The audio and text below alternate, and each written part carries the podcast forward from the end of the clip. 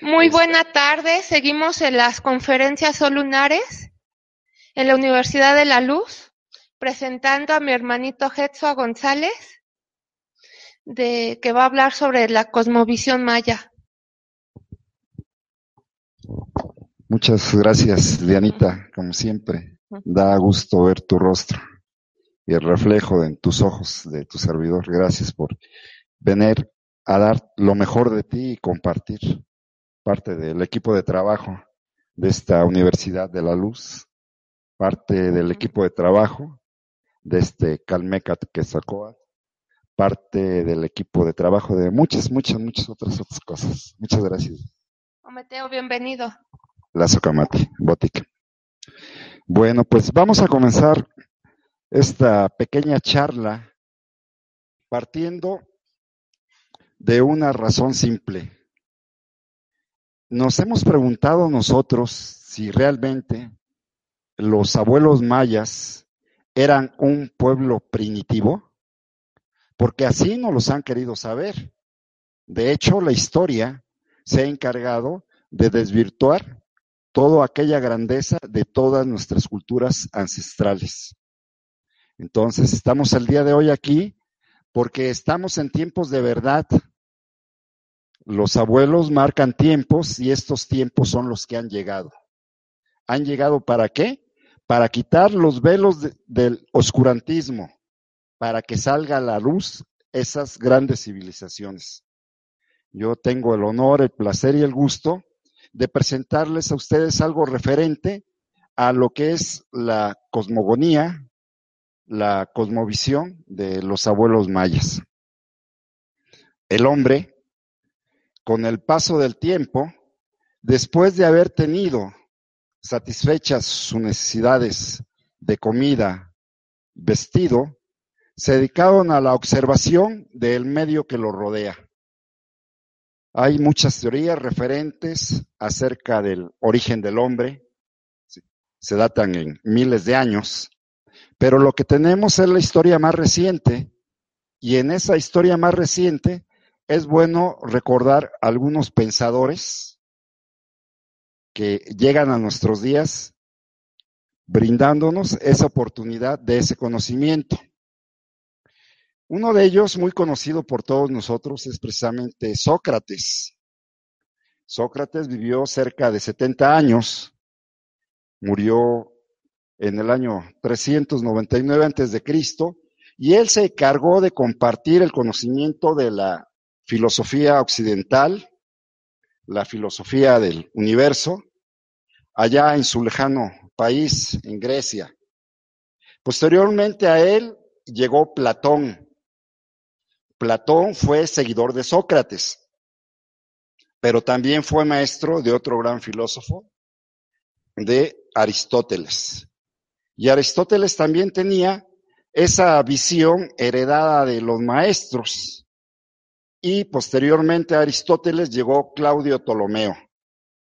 Claudio Ptolomeo ya es propiamente en la, la edad de Cristo.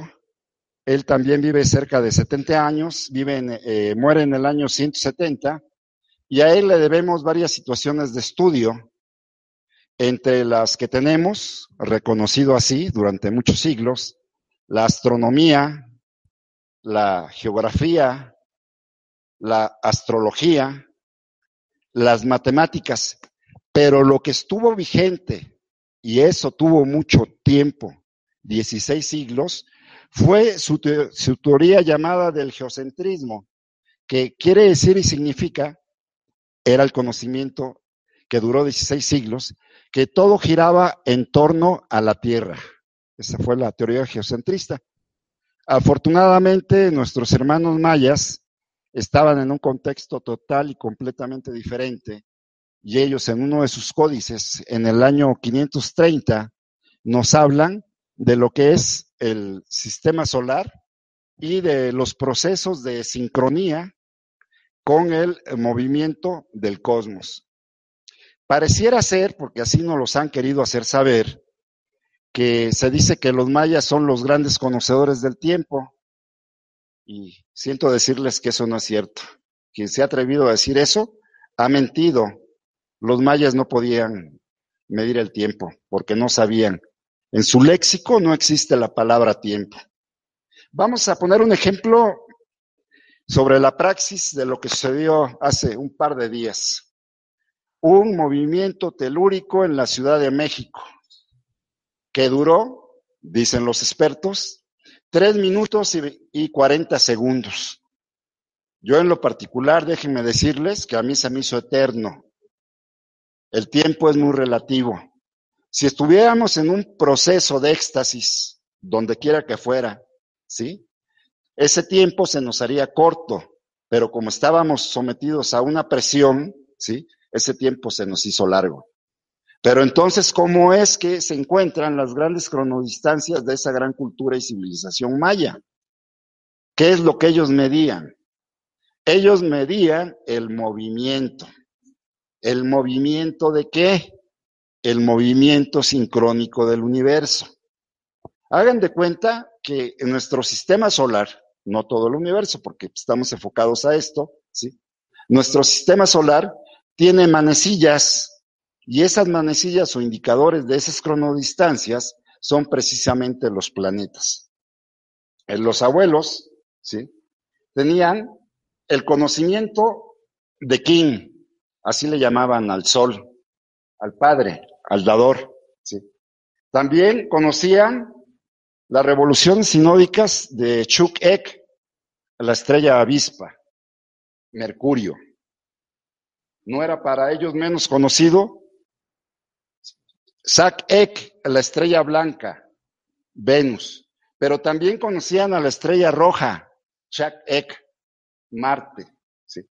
Y tenían el conocimiento del planeta más grande de nuestro sistema solar, Bolón Yogtail, Júpiter, el nuevo viejo pato de palo. Y también conocían a Inek, el planeta de los, de los anillos, Saturno. Todos estos planetas, ah, y por supuesto a, a Lumna, que es la, la luna, Uk, y la Tierra, que es Lumna, todos estos planetas los abuelos los observaban a simple vista y así se ven todavía hasta la fecha. Entonces ellos tenían un conocimiento muy vasto en los cuales ellos, de respecto a su cosmovisión y sincronía, ¿sí? tenían los rumbos cósmicos. Regularmente en la zona maya, cuando se hace una invocación, una evocación con un propósito definido de carácter ceremonial, los abuelos abren a Likin, sol levante. Aquí tiene que ver con el color rojo, con la figura geométrica al cuadrado, que es lo sedente, y con el elemento tierra. Posteriormente, ellos se dirigen hacia Shaman, el norte, el color blanco, que tiene que ver con la figura geométrica del círculo, porque es el elemento aire que da vuelta, y este es el que corresponde a este eh, nombre. Mucha gente ha dicho que la palabra chamán viene de Siberia, pero ya ven que nosotros en lengua maya la tenemos desde hace mucho tiempo. Hacia la parte donde el sol se oculta, tenemos a Chiquín. Chiquín es donde el sol se oculta y la figura geométrica que corresponde aquí es el triángulo, con la punta hacia abajo, porque toda el agua tiene o tiende a caer. Es el color negro. Hacia la parte sur tenemos a Nohol, perdón, aquí en la parte de el chamán, ¿sí? Es la cuestión mental, aquí era el cuerpo físico, cuestión mental, cuestión emocional, y hacia el sur es la cuestión espiritual. Son los trabajos que tenemos que hacer en esta vida, ¿sí? Entonces, hacia Nohol es el color amarillo, la figura geométrica que corresponde es el triángulo con la punta hacia arriba, porque toda la flama, toda la llama tiende a subir.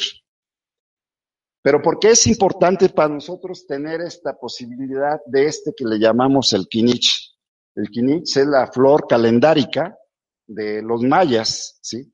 Donde está marcando los cuatro rumbos cósmicos y el centro. Aquí tenemos al Señor, al cargador del tiempo, ¿sí? Cuando se hace la cuestión ceremonial, aquí abrimos hacia Yax y Miche, la Sagrada Ceiba, donde el abuelo maya se asume que el tronco es el mismo y las raíces comunican con la parte interna de la tierra y las ramas comunican, siendo un árbol, con la parte celeste. Entonces, cuando se abre, ¿sí? Se abre precisamente a los cuatro rumbos y cada rumbo en los tres niveles. Curiosamente, es una peculiaridad de los abuelos mayas esta forma de abrir los rumbos, muy diferente a la cuestión mexica, que en la cuestión mexica se abre oriente, poniente, norte, sur, centro, bóveda celeste, la madre tierra. Aquí es diferente. ¿Por qué? Porque los abuelos tienen un conocimiento transgeneracional. ¿sí? ¿Qué quiero decir con esto? Que a pasar del tiempo, ¿sí? se iban pasando esa información. Y es tan simple como que ahora sigue estando en boga lo de los huracanes. La fuerza energética y el movimiento a nivel de energía que se da en un ciclón, en un huracán, es así, en contrasentido de las manecillas del reloj. Entonces, por eso es que los abuelos tienen una razón de ser, porque lo hagan de esa manera. Aquí estamos observando que tenemos los 20 glifos que corresponden a las 20 energías con las que nosotros nacemos y tenemos 13 numerales. Cuando nosotros nacemos, en la cuestión, la cosmovisión maya, se dice que ese día es el día de King, es la energía tuya, la energía con la que naces con el sol. Hay un nombre muy conocido por todos nosotros eh, aquí en el altiplano, que es Seacal Topilzin Quetzalcoatl. Los abuelos tenían tres nombres, no uno. Cuando dice Se, es uno. Acal Caña, Topilzin, bastón de mando, y Quetzalcoatl del grado iniciático. El primero se lo da la energía con la que nacen. El segundo se da a la familia o la comunidad y el tercero es el grado iniciático. Aquí con los abuelos mayas también había esas situaciones de carácter de conocimiento. Tenemos también aquí ubicados a 13 animales totémicos. Se les llamamos los Osh, Lajuntiku, Osh 3, Lajun 10 y Teku sagrados. Nosotros conocemos hoy en día el calendario eh, zodiacal babilónico que nos habla de 12 signos zodiacales. Pero estos signos tienen más de dos mil años y ya están desfasados. Las personas que están cercanas a la terminación de cada uno de estos signos, hoy en día ya no corresponden a lo que nos dijeron hace más de dos mil años. Entonces sería cuestión que ustedes lo comprobaran yendo a un programa astronómico para ver si efectivamente el signo que dicen que es les corresponde, es el de veras, ¿no? Más sin en cambio, hoy en día la ciencia ha descubierto un treceavo signo zodiacal que se llama Ofiuco y no lo han querido integrar. Los abuelos mayas tenían trece signos zodiacales donde se daban cuenta del movimiento a nivel solar. Hago la aclaración, solar, porque también se ha desvirtuado mucho y se nos da la falsa información que el año tiene 13 lunas. Siento decirles que eso es total y absolutamente falso. Eso no es cierto. ¿Sí? Tan simple y tan sencillo como agarrar hoy en día, meterse a cualquier programa de la web y ver cuáles son las revoluciones sinódicas de la luna. Y ahí nos va a dar un número de días equivalente a 29.53. Pero si lo multiplicamos por 13, se va a pasar casi en 20 días del ciclo de 365 días que tiene el año, que es lo que tarda la Tierra en dar una vuelta alrededor del Sol. Entonces, ahí no hay 13 lunas en los 13 periodos. Pero vamos a suponer que no están tomando las revoluciones sinódicas de la Luna, que es cuando se traza en el firmamento un punto de referencia y es cuando la luna vuelve a regresar después de 29.53 días a ese lugar. Vamos a suponer que lo están tomando por las revoluciones siderales. ¿Qué quiere decir esto? Que la luna tiene otro conteo visto desde fuera de la Tierra, ¿sí? Que es de 27.3 días. Pero si nosotros lo multiplicamos por 13, le van a faltar días para los 365. Entonces, los abuelos, en esto que está en los códices, que es el Osh Lajuntiku, tenían 13 signos de 28 días. 13 por 28 son 364 días. Y tenían un día principal. Este día le llamaban el día Tesap, el día Crótalo de Cascabel. Este corresponde al día 20 de mayo. ¿Por qué? Porque los abuelos conocían nuestro sistema solar y conocían el cosmos. El día 20 de mayo, este cascabelito representa la constelación M45, se llaman las Pléyades. Ese día hay una alineación cósmica entre las Pléyades, el Sol de nuestro sistema y la Tierra.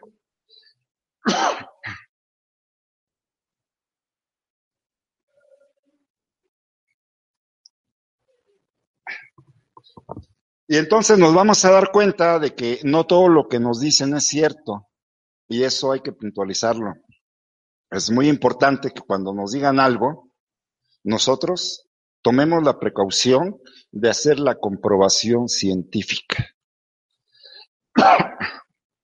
Los abuelos mayas tampoco eran adivinos, eran agoreros, tampoco hacían predicciones. Los abuelos eran científicos.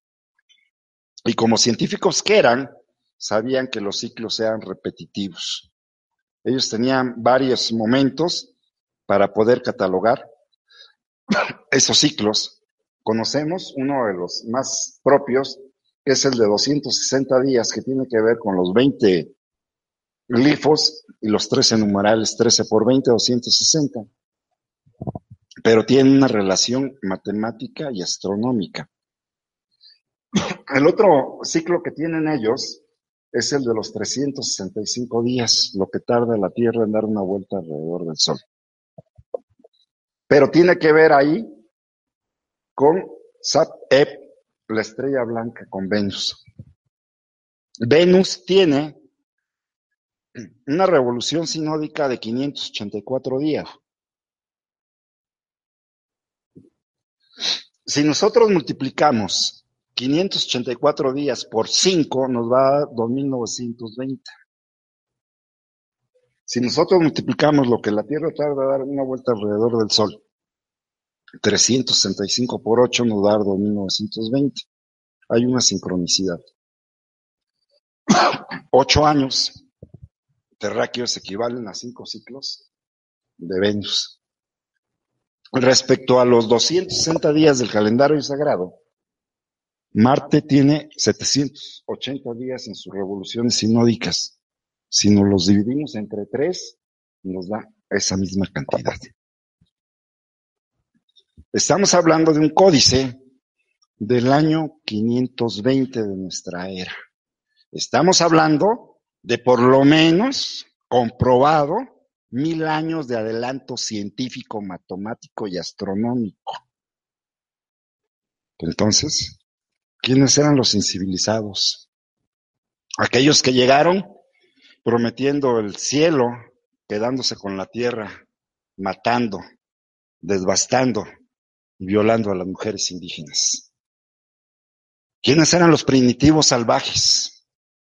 Habría que hacer una reconsideración porque tenemos a hoy en tiempos de verdad de hablar fuerte y claro. Ya basta de mentiras. Tenemos que recobrar ese conocimiento en conciencia, sabiduría que nos dejaron y nos legaron los abuelos.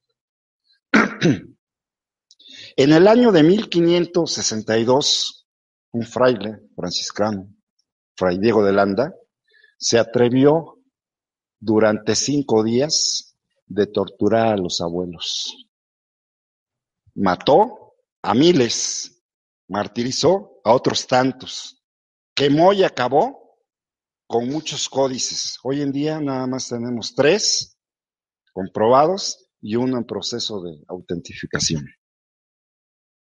¿Qué les quiero decir con esto? Que aquellos que vinieron, nuestros hermanos españoles del otro lado del mundo, ellos sí no sabían ni en dónde estaban parados no sabían de dónde venían y mucho menos sabían hacia dónde iban a ir. Sí. ¿Quiénes eran los incivilizados, quiénes eran los salvajes, quiénes. ¿Sí? Ellos vivían en la época del oscurantismo. ¿sí? Ya mencionábamos precisamente a estos grandes conocedores de sus tiempos, Sócrates, Platón, Aristóteles, y la mentira de Claudio Ptolomeo que duró 16 siglos, respecto a que todo giraba en torno a la Tierra. ¿Dónde estaba el conocimiento en conciencia? ¿Dónde estaba la, la sapiencia? Pues en las culturas ancestrales. Y afortunadamente se escapa de ese crimen de lesa humanidad realizado por la Santa Inquisición aquí en México, algunos de los códices los podemos comprobar. Pero ¿qué tanto habrán quemado? Que en su cabecita decían que eran cosas del demonio, porque no alcanzaban a comprender, no tenían idea. Aquí en México, déjenme decirles, no existían dioses, aquí no había deidades, aquí lo que había eran energías, atributos del hombre, la madre tierra y el cosmos precipitados. Era un sistema de vida, un sistema de comunión, ¿sí? Hoy en día, afortunadamente, la ciencia comprueba dos energías muy fuertes la energía magnética de la madre tierra y la energía eléctrica del padre cosmos. Una ascendente y la otra descendiente, haciéndose una en nosotros.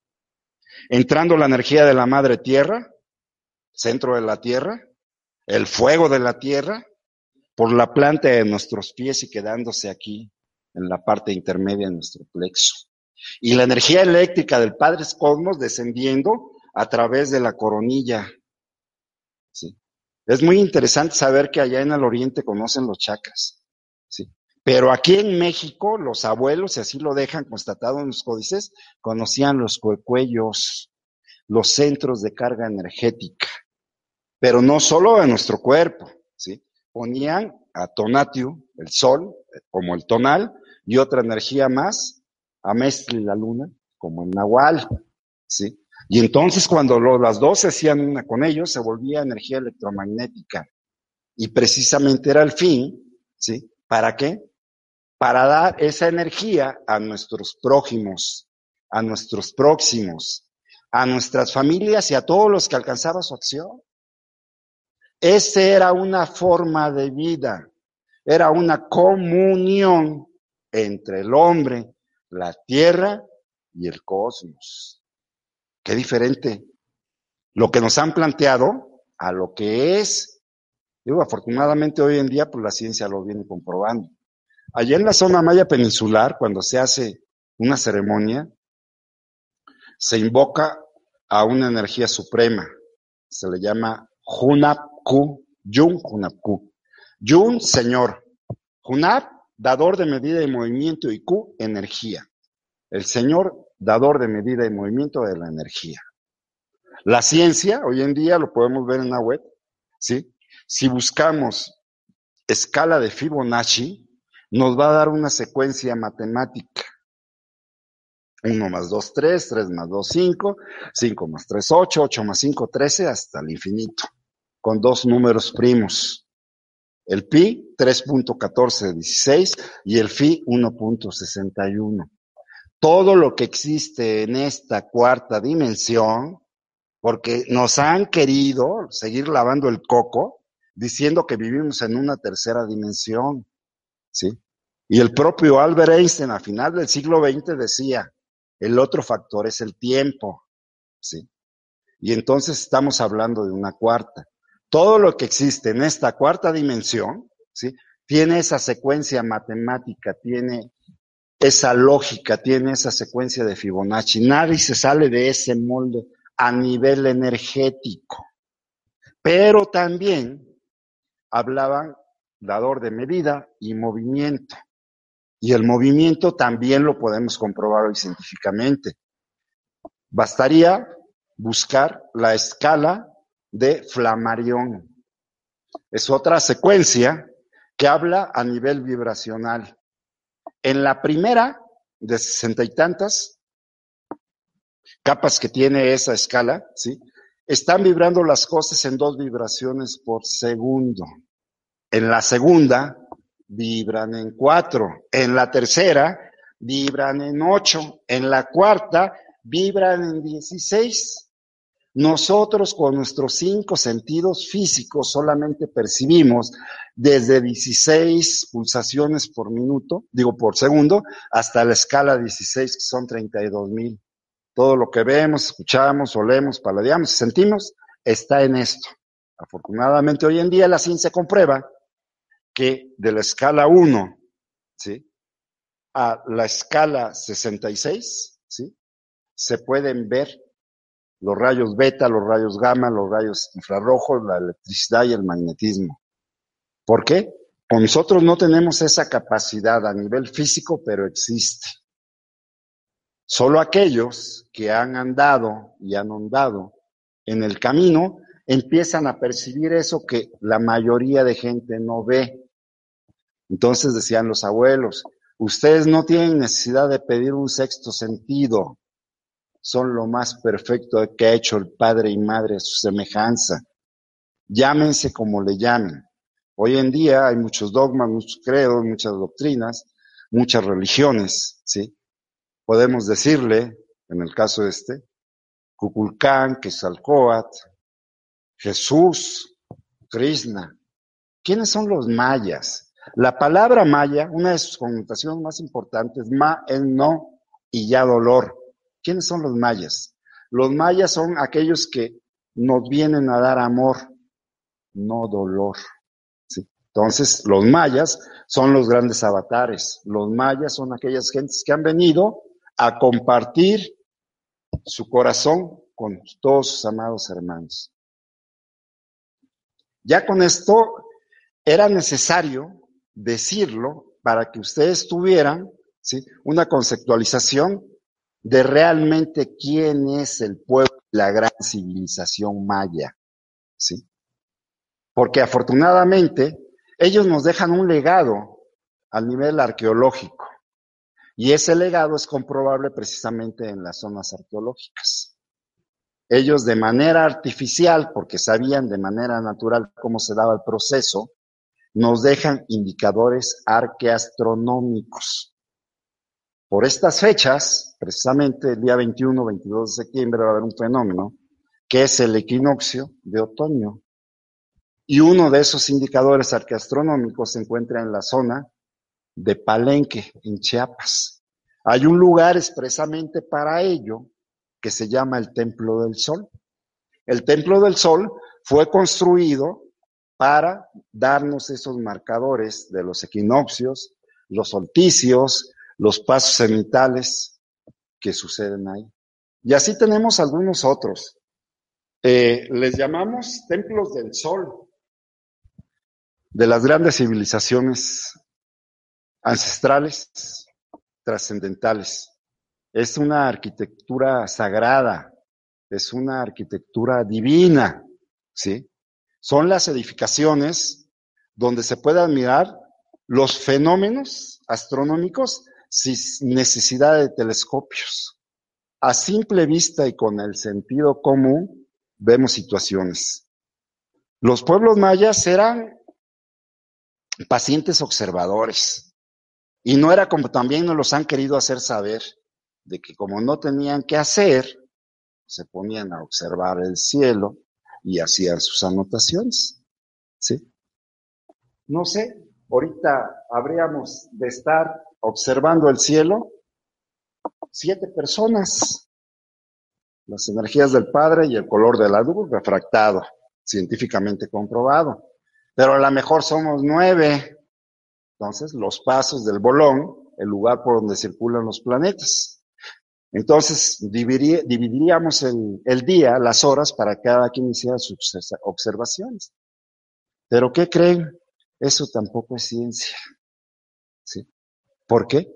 Precisamente en los códices, los abuelos nos dejan los registros de los eclipses en ciclos.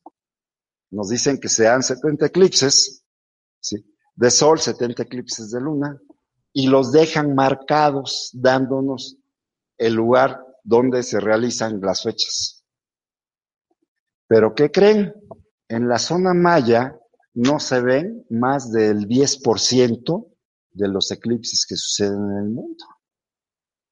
Entonces, volvemos que era conciencia y ciencia lo que ellos aplicaban, ¿sí? Entonces, sí es importante que la religión y la astronomía que ellos hacían era el conocimiento del cielo y la tierra. Y para apreciar estos fenómenos, faltaba de llevar no solo los instrumentos de observación, ¿sí? sino disfrutar el inquebrantable orden cósmico. Nosotros estamos supeditados a leyes sagradas y esas leyes, ¿sí? Debemos de cumplirlas para tener esa posibilidad de observación. Tenemos otra parte en la zona arqueológica que es también sumamente visitada, se llama Visibil Chaltún. Ahí se llama el Camino de la Luz, porque precisamente en el Templo de las Siete Muñecas, un templo que se encuentra hasta el final del Salvé del camino, se halla en interior ahí una ofrenda con siete pequeños muñequitos, y es por eso que se le pone ese nombre. Y precisamente en los dos equinoccios de primavera y otoño, a las seis de la mañana permiten entrar como excepción a esa zona arqueológica, vemos cómo el sol se posa en la parte central del templo y en ese momento se hacen las mediciones a nivel astronómico. De Palenque, Chiapas, pues hablábamos, ¿sí? De el templo del sol, pero hay otro templo más, igual o de mayor importancia, se llama el templo de las inscripciones. El templo de las inscripciones tiene que ver con un personaje que se le ha llamado Tacalbotán, que en lengua maya significa escudo paloma. Pues déjeme decirle que los glifos que corresponden al nombre de ese personaje, ¿sí? En maya es Maquiná Ulu Chiculiel, el hombre nuestro que vino con la señal. Aquí se ha dicho otra mentira, que los abuelos eran gentes de edad avanzada, de mucha experiencia, regularmente hasta se atreven a decir de más de 52 años, que se supone que es cuando empieza el desarrollo del crecimiento espiritual. Pero no, no es así. Y precisamente aquí en ese templo, con ese personaje, Maquinao Luchiculié, tenemos un ejemplo. Él asciende a gobernar, a llevar la palabra de su pueblo a los 16 años. Y ahí está permaneciendo durante 70 años hasta su muerte. Entonces, ¿Era un abuelo joven? ¿O no nada más la gente grande y anciana tiene el conocimiento?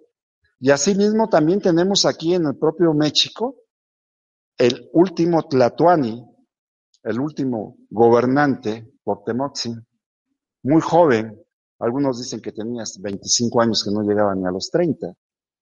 Entonces el conocimiento nada más se le da a la gente adulta mayor, el conocimiento está precisamente también entre los jóvenes y es por eso que queremos dejar esta, semilla sembrada a los jóvenes para que se dediquen a investigar, para que se dediquen a ver, pero no en un libro, atendiéndolo, entendiéndolo, sino llevándolo a la práctica. La cosmovisión de los pueblos, ¿sí? No se lee. La cosmovisión de los pueblos se vive, se va al lugar, se platica con ellos, se siente, se participa, se hace unidad. ¿Por qué? Porque así nos corresponde. Porque lo que por derecho de conciencia nos corresponde, nada ni nadie nos los puede quitar. El conocimiento está ahí. El conocimiento no se pide, el conocimiento se toma. ¿Pero con qué? Con la voluntad. ¿La voluntad para qué? Para recobrarlo para seguirlo enseñando. La característica que hacen estos pueblos y que todavía conservan es precisamente el hecho de rescatar tanto la semilla de la madre tierra para la preservación de los humanos como la semilla genética del recuerdo de nuestros ancestros. Algunos, pues no tuvimos el privilegio de nacer en, de nacer en zona maya, pero no por eso dejamos de tener reminiscencias de esa sangre, de esa cultura, de ese conocimiento. Hacía algunos años platicábamos con la gente y le decíamos que nosotros éramos hijos de las estrellas. ¿Y qué creen? Se burlaban, se carcajeaban, ¿qué te tomaste? ¿Qué te metiste? ¿Sí? Si no la sabes controlar, pues no la fumes. Más sin en cambio, de unos años a la fecha, la propia ciencia ha comprobado que el compuesto interestelar está básicamente en la misma proporción de nuestro organismo. Carbono, hidrógeno, oxígeno y nitrógeno. Somos seres igual que las estrellas, de ese tamaño. Y si esto no fuera todavía eh, basado para aseverar lo que estoy diciendo, aquí en México tenemos una científica mexicana, muy poca conocida en México, conocida en el mundo entero, que se llama la doctora Esther del Río. Ella descubre un estado de la materia Estado de la materia se llama caltratos, cristal líquido. La fórmula química H2O 37. 37 moléculas de agua unidas formando un cristal líquido. ¿Con qué? Con todos los atributos del cristal y con todos los atributos del agua. Pues esta científica mexicana que descubre ese estado de la materia se atrevió como científica a retratar los cristales de luz que corren por nuestras venas. Somos seres lumínicos, somos seres de luz, está comprobado científicamente, no hay especulaciones. Y todo esto, pues los abuelos ya lo sabían. Los abuelos lo entendían, los abuelos lo practicaban. Entonces, ¿qué debemos hacer? Pues un rescate de todas nuestras raíces. No es fortuito que ahora, en estos tiempos, estemos nosotros aquí y habamos nacido en México. Algo nos debió llevar para tener precisamente ese despertar de conciencia y ese recobrar del conocimiento antiguo. Es nuestra labor no dejar por omisión, ¿sí? No señalizar cuando tenemos pleno conciencia de las cosas que son equívocas. Tenemos que tomar la unidad como hijos de la Madre Tierra, como hermanos, y ahora con todo el mundo. Se habla de cuatro colores, que podrían ser las cuatro razas, la roja, la blanca, la negra y la amarilla. Conviviendo en dónde?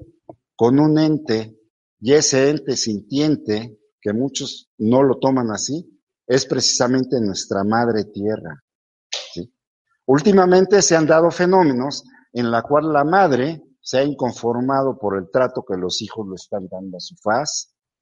Hemos visto los ciclones, las serpientes de aire que provocan al precipitarse las serpientes de agua. En días pasados sentimos las serpientes de tierra y estamos esperando las serpientes de fuego. Van a hablar los volcanes, acuérdense. Entonces, ¿qué es lo que está haciendo la madre? La madre está sanando nada más. Ella ha sido perpetua y va a seguir existiendo. Nosotros somos los que debemos de tomar conciencia para hacer las cosas correctamente. Estos grandes ciclos que se nos presentan, los abuelos mayas lo conocían. Hablábamos de que contenían el conocimiento del calendario sagrado de 260 días en relación a Chak Ek, la estrella roja Marte, con sus 780 días de revolución sinódica, que tenían también el conocimiento del HAP, el año de 365 días, que tenía que ver con Ek, la estrella blanca Venus, ¿sí? Y así tenían más ciclos. Uno de esos grandes ciclos, perdón, y también tenían el año de la cronodistancia que marca los años largos de 360 días. Y aquí surge una pregunta y a lo mejor una incógnita, y a lo mejor ustedes jóvenes algún día no, nos pueden satisfacer investigándolo. Si la Tierra tarda en dar una vuelta alrededor del Sol 365 días, ¿por qué es que la circunferencia nada más tiene 360 grados? que son los 360 días de los años de las cuentas largas de los abuelos mayas. Se hablaba de un gran ciclo de 5.200 años, pero 5.200 años, tú, 5.200 años de 360 días, que eso equivale a 5.125 años y 134 días. Entonces, vemos aquí con el cargador del tiempo que los abuelos tenían un sistema de cómputo, en este caso aquí el HAP, que hablaba de 18 meses de 20 días, eran 360, y un mes que le llamaban Guayet de 5 días. Entonces, ojalá algún día alguien nos pueda decir qué sucedió con esos 5 días de esos 360 grados de la circunferencia. Si es interesante todo lo que los abuelos nos legan, nos dejan y nos siguen dando. Tenemos un fenómeno también muy importante que se da precisamente en Chichen Itzá. En Chichen Itzá ocurre el descenso de la serpiente. Y esto tiene que ver con una cita eterna en los equinoccios que han transcurrido siglos y se sigue dando este fenómeno a nivel astronómico. Este eh, fenómeno se da en la pirámide de Cuculcán, ¿sí?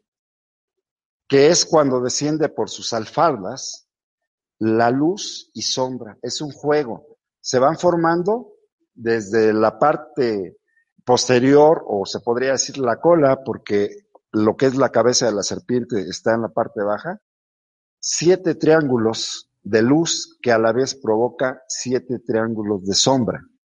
¿Sí? Y cuando descienden, perdón, son siete de luz y seis de, de sombra, que son trece. Y cuando desciende y se completa es cuando se da este fenómeno. Entonces nos encontramos que a pesar de los siglos que han pasado, ¿sí? Porque cuando llegan acá nuestros hermanos españoles, la zona maya ya había sucumbido. Tenía más de mil años que sus grandes construcciones teocalis, mal llamadas pirámides, estaban cubiertas por la selva. Hace algún tiempo alguien decía, si de veras era una civilización tan avanzada los mayas, ¿cómo es posible que se perdieron, desaparecieron? Y alguien por ahí contestaba, dice, los mayas no desaparecieron, los mayas están ahí. Y entonces le cuestionaron, son los que están hoy en día en la zona peninsular, catalogados en este cuatro en cuatro estados de la República, Tabasco, Campeche, Yucatán y Quintana Roo, o son aquellos que dicen que son los mayas vivos ancestrales directos, los mayas lacandones. Y entonces esta persona respondió, no son ni los unos ni son ni los otros. Los mayas eran tan avanzados ¿sí? De acuerdo a la percepción de esta persona, que ellos habían trascendido a otra dimensión, que los mayas se siguen encontrando en otra dimensión, en los lugares sagrados llamados teocales. Yo no se los puedo asegurar porque yo no lo he sentido, yo no lo he vivido, pero sí les puedo decir que en el 2012 vino un chamán siberiano, Leonid Sabin. Él venía a un encuentro de espiritualidad del gran ciclo que terminaba en el 2012, 21 de diciembre.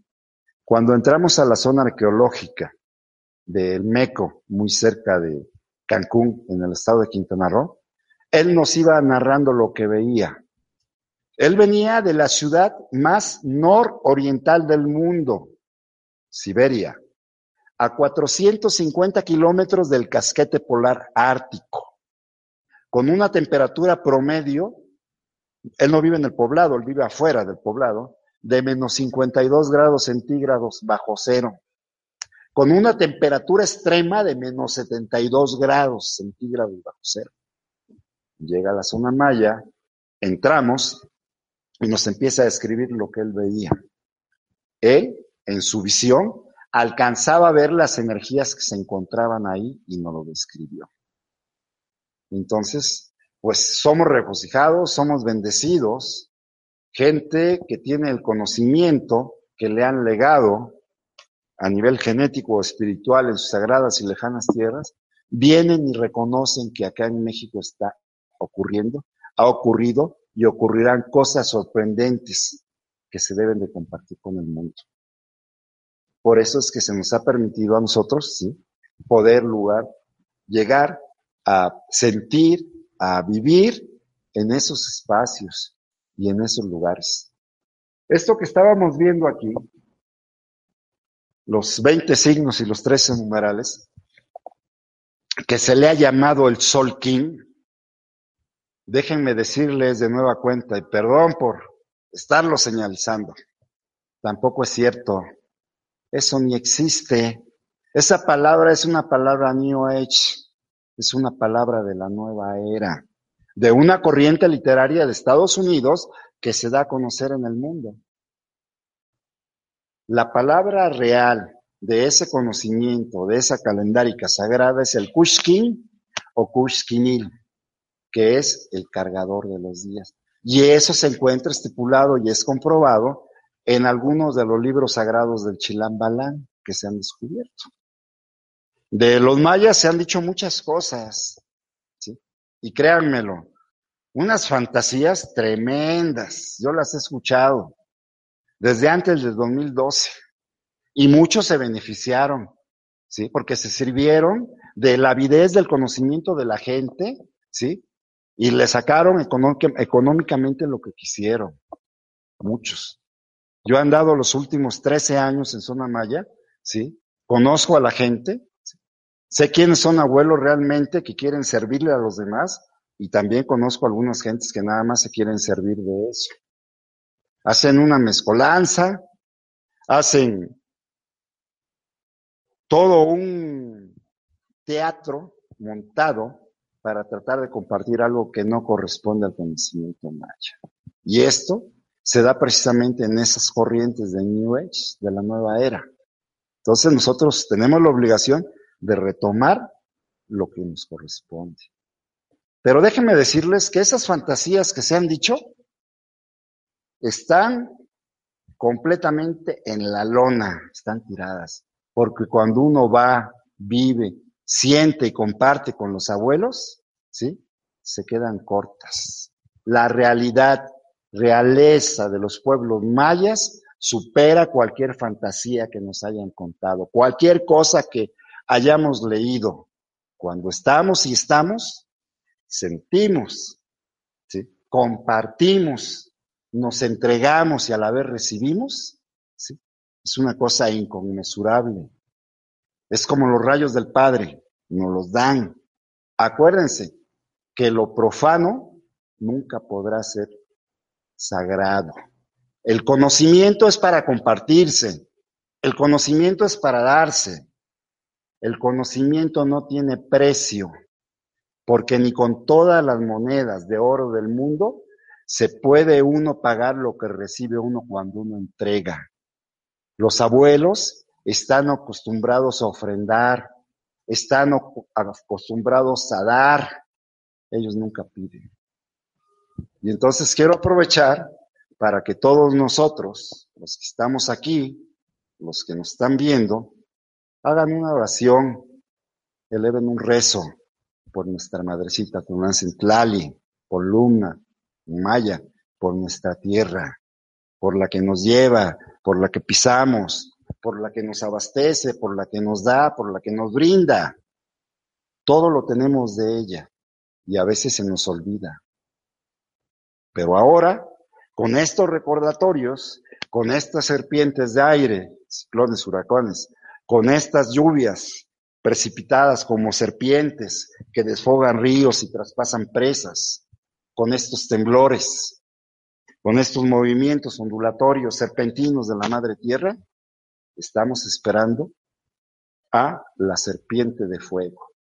Tenemos dos volcanes muy activos, México, ¿sí? que es el volcán de, Colima, y tenemos también el volcán Popocatépetl. Hagamos una oración y pidamos por todos nuestros amados hermanos para que se siga desfojando desfogando esa energía y sean muy pocos las personas que salgan perjudicadas. Estamos en un periodo de limpieza, en una transición. Hoy para nosotros, los que llevamos esta cuenta calendárica maya, el Butchok, que es la mezcla de los días entre lo que es el Kushkinil, mal llamado Solkin, y el Hab de 365 días, nosotros estamos trabajando el día de hoy con una energía que se llama Uk, Kimi o Kimil. Uk es el número 7, que tiene que ver con los cuatro rumbos, que tiene que ver con los tres niveles, que tiene que ver con la refracción de la luz del Padre Sol cuando incide sobre un prisma agua y se refracta precisamente en un arco iris. Es la esencia. Hoy estamos trabajando con una esencia. ¿Pero de qué? De un signo. Y ese signo es Kimi o Kimil. Esto es la transmutación, el cambio. Algunos dicen que la muerte, pero la muerte trae transformación y cambio. Para los abuelos mayas, aquí lo tienen, esta figurita, este glifo está sonriente. ¿Por qué?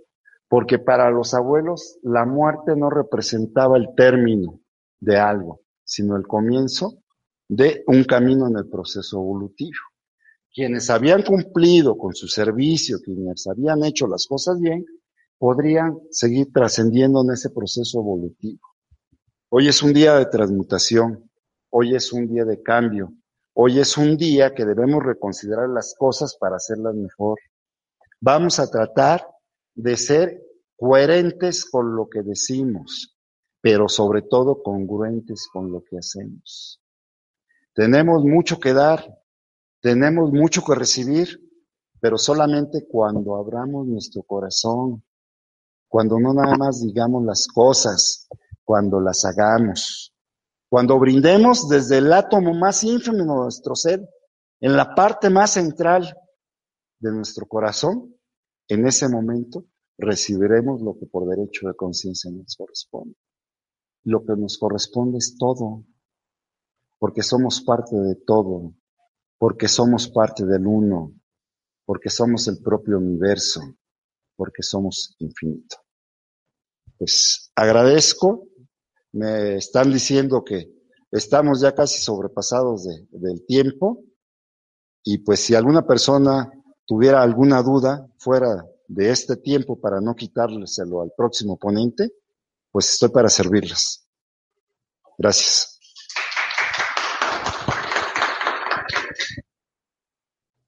Tenemos cinco minutos. Te pregunta si alguien gusta, tiene alguna duda.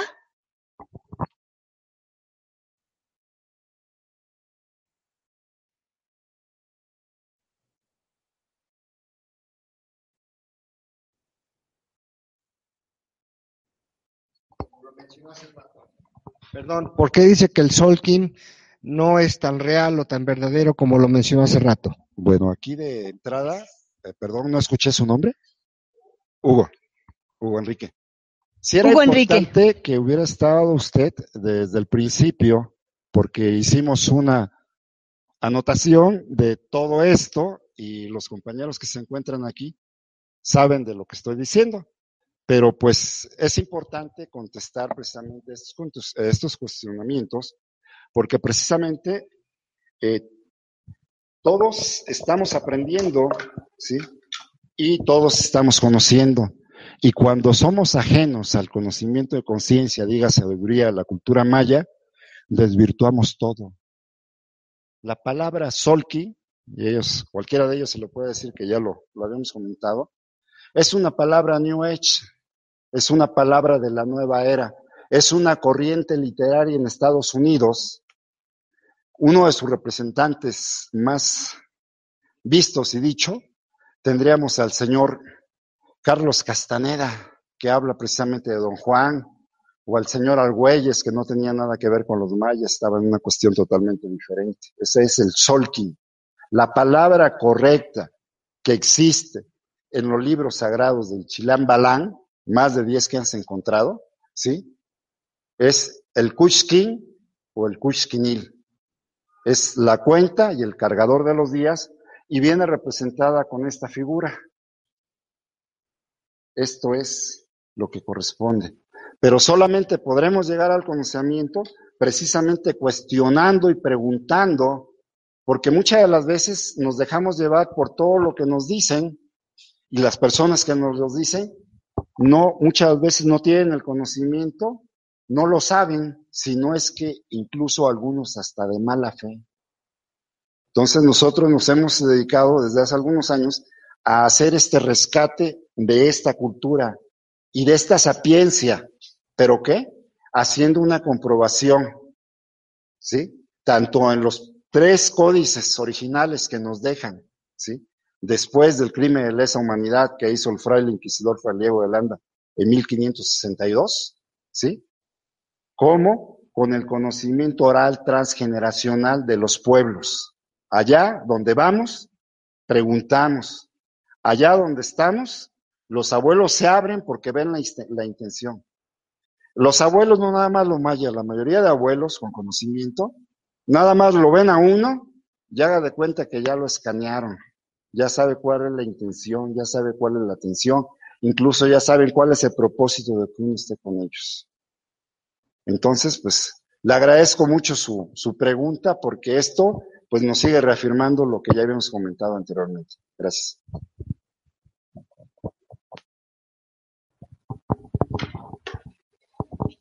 Pues muchas gracias por tu ponencia. Esta, la Universidad de la Luz te agradece tu tema de la sincronicidad maya. Muy amablemente estamos aprendiendo más para despertar nuestras conciencias en el aquí y en el ahora. Pues te agradezco con el alma. Bendiciones. Y entonces, en este momento le vamos a dar la participación al doctor Hugo Enrique Meneses para que nos comparta un poco de la medicina de la nueva era.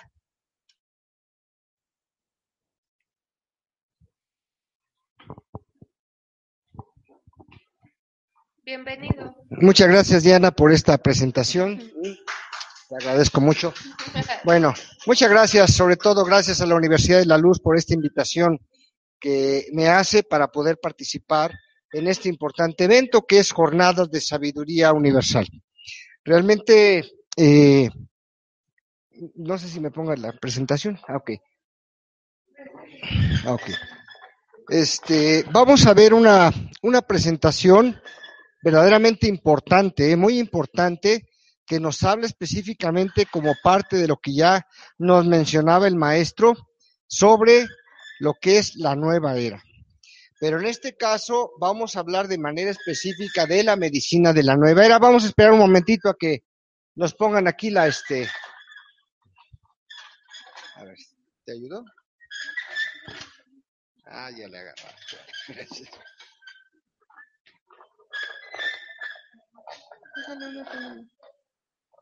Sí, no te preocupes. ¿Y esa pata de cabra? Pero no. Ah, para que baje. Este, quitamos esto nada más. Ah, ya, déjame, déjame.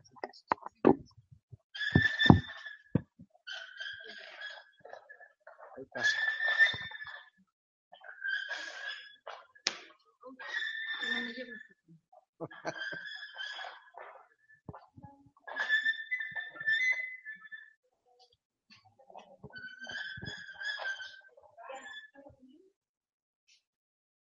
¿Vas a apagar?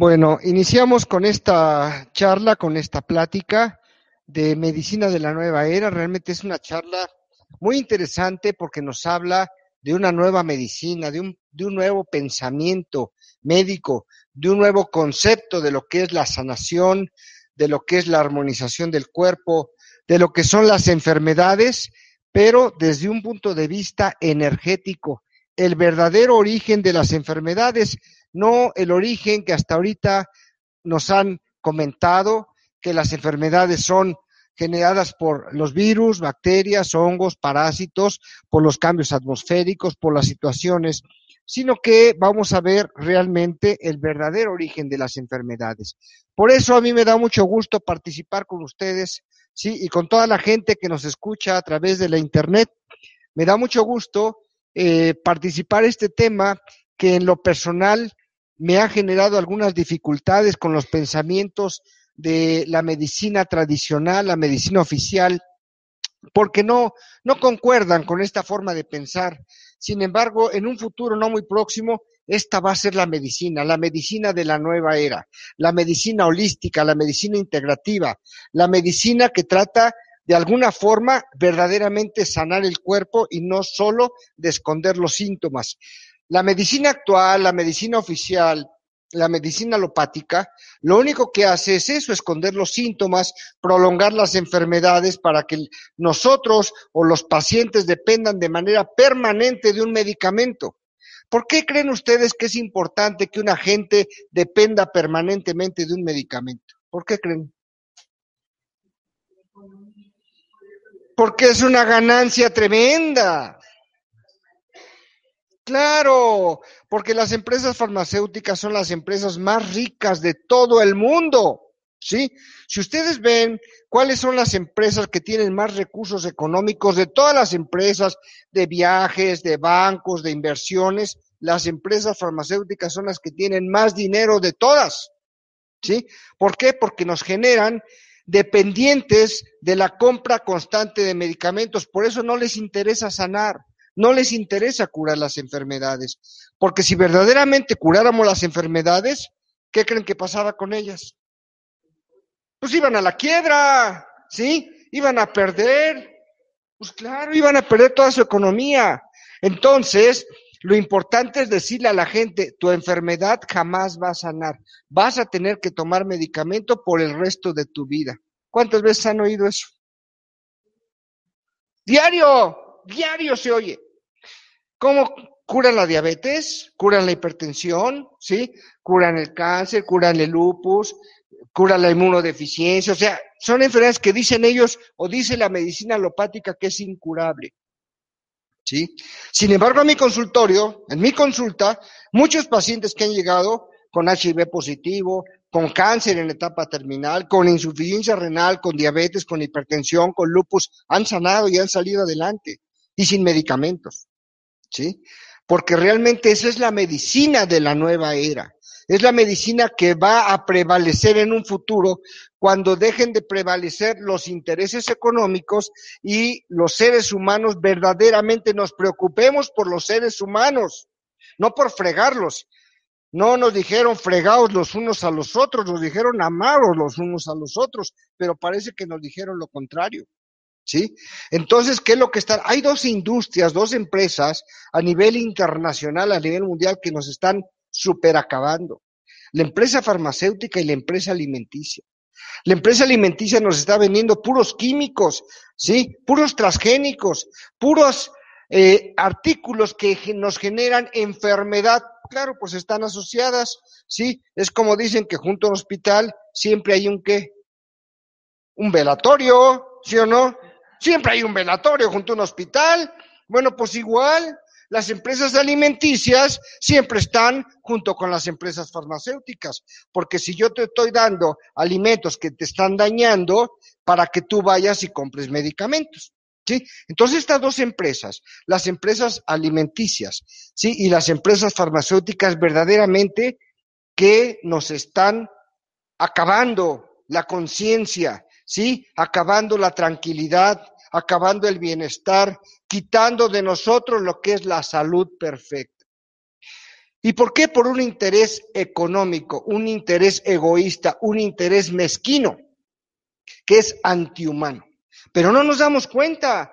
Y cuando prendemos la televisión, el 90% de todos los comerciales son o alimentos o medicinas, ¿sí? O alimentos o medicinas. Pero puros alimentos industrializados, puros alimentos que tienen químicos, ¿sí? Y medicamentos igualmente que no sanan, que únicamente esconden los síntomas para prolongar la enfermedad. Entonces ahí es donde radica la importancia de este tema. Medicina de la nueva era, la nueva medicina, el nuevo concepto de la sanación en la humanidad sin intereses mezquinos, siendo una verdadera humanidad, preocupándonos en realidad por sanar enfermedades, por prevenir enfermedades, porque las enfermedades no se generen en los seres humanos. Contrario al pensamiento de hoy, donde entre más enfermos haya, pues más negocio y les va mejor a las empresas farmacéuticas. ¿Sí? Entonces, mejor que se enfermen. Y si son enfermedades que le dicen que son incurables, pues mucho mejor. Y si les dicen que necesitan vitaminas, tomar diariamente, porque tienen una actividad, digo, es una falacia.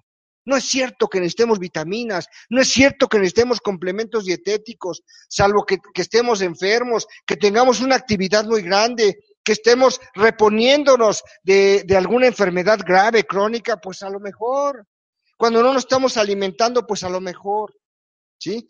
Pero si tenemos una vida normal, una alimentación normal, es una falacia total y absoluta que necesitemos complementos vitamínicos o complementos nutricionales. Ese es un gran super negocio. Entonces, viendo específicamente este tema de lo que es la medicina de la nueva era. Este, me pasa la primera, por favor. Este, no sé si le pueda yo mover desde acá. Este, Dianita, no sé si le pueda yo mover desde acá o quién le puede estar cambiando. Sí, o si me puede, no sé si haya este. Ok, bueno, gracias. Entonces, la medicina de la nueva era realmente es una medicina que integra los conocimientos de todas las medicinas que existen y que son y que han existido en todos los tiempos. Cuando llegaron los conquistadores aquí a América, ¿sí? Cuando llegó Cristóbal Colón, América estaba culturalmente mucho más avanzada que Europa en todos los sentidos, en todos los aspectos, en arquitectura, en cosmobiología, en construcciones y sobre todo en medicina.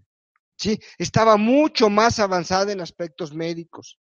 Entonces, tenemos una medicina ancestral, una medicina que nos heredaron nuestros ancestros, que es una medicina en base a la naturaleza, es una medicina energética y que actualmente muchos chamanes, que son los que tienen el conocimiento de la naturaleza, siguen ofreciendo ese tipo de sanación.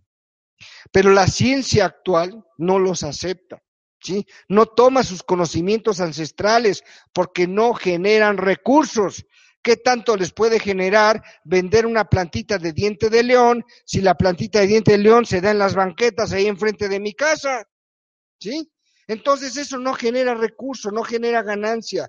Por lo tanto, dicen que el chamán es un fraude. ¿Sí? Y que la gente que se dedica a la medicina natural o naturista es otro fraude. Entonces, ¿de qué se entiende por medicina de la nueva era? Es una medicina integrativa, que integra los conocimientos ancestrales de nuestros abuelos, ¿sí? De la gente que nos generó, nos vino transmitiendo esos conocimientos generación tras generación, de boca a oído.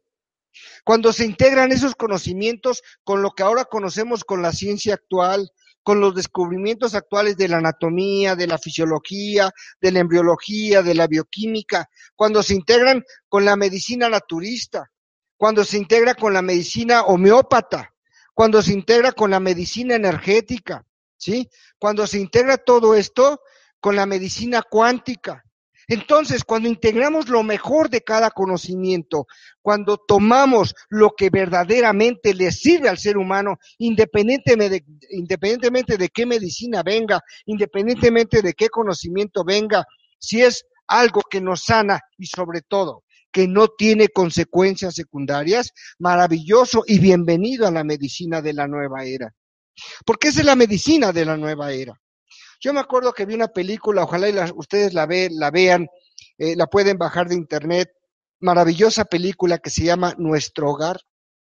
Habla de un planeta que está miles de años avanzado a más allá de la Tierra, pero no crean que avanzado tecnológicamente, tan avanzado, ¿sí? Que viven en el campo, viven de, cultivar sus propios alimentos, viven de compartir, y ahora yo generé tantos eh, kilogramos de trigo, ¿quién necesita? A ver, yo, este, ¿quién necesita esto que produje? Pues yo. Entonces, y la comunicación casi es telepática, ¿sí? Y es la vida totalmente natural, ojalá y la vean. Pero cuando alguien se enferma, se sana con el puro toque de sanación, con la pura intención, con la pura energía, con el puro pensamiento. Esa es la medicina de la nueva era. La medicina que verdaderamente va a sanar sin tener consecuencias secundarias. Pero ahorita vamos a ver el proceso de las enfermedades para que entendamos un poquito más cómo se generan verdaderamente las enfermedades y no como nos dicen que se generan. Por eso es que la medicina de la nueva era es una medicina integrativa, tomando lo mejor, los mejores elementos de todos los descubrimientos médicos que hasta la fecha se han realizado en todas las culturas y a todos los niveles y en todas las disciplinas tendientes a lograr la sanación del ser humano por cualquier medio. ¿Sí?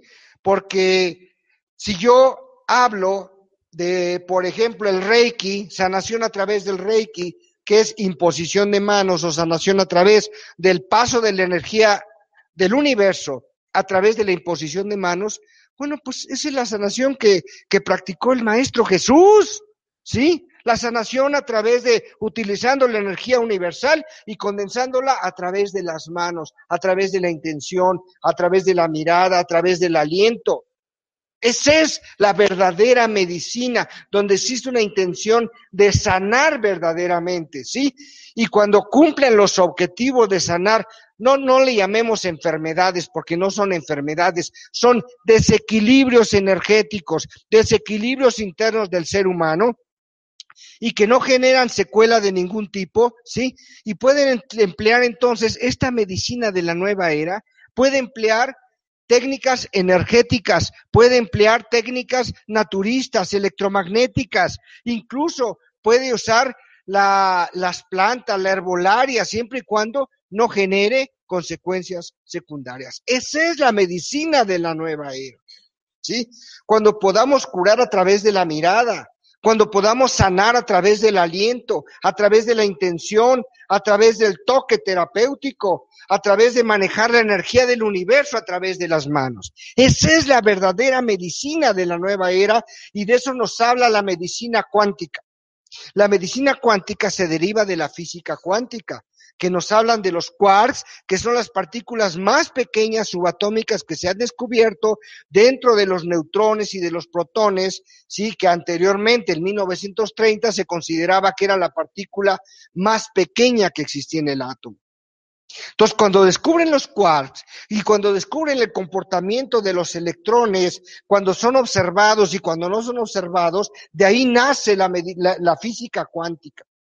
Y de la física cuántica nace la medicina cuántica, que es la sanación a través de la intención, ¿sí? La sanación a través del traslado de energía, a través del uso de fuerzas superiores. Cuando unimos todo ese conocimiento y cuando sanamos con el pensamiento, cuando sanamos con la intención, cuando sanamos con el aliento, cuando sanamos con el toque terapéutico, entonces estamos utilizando lo que es la medicina de la nueva era. Qué maravilla, ¿no les parece esto?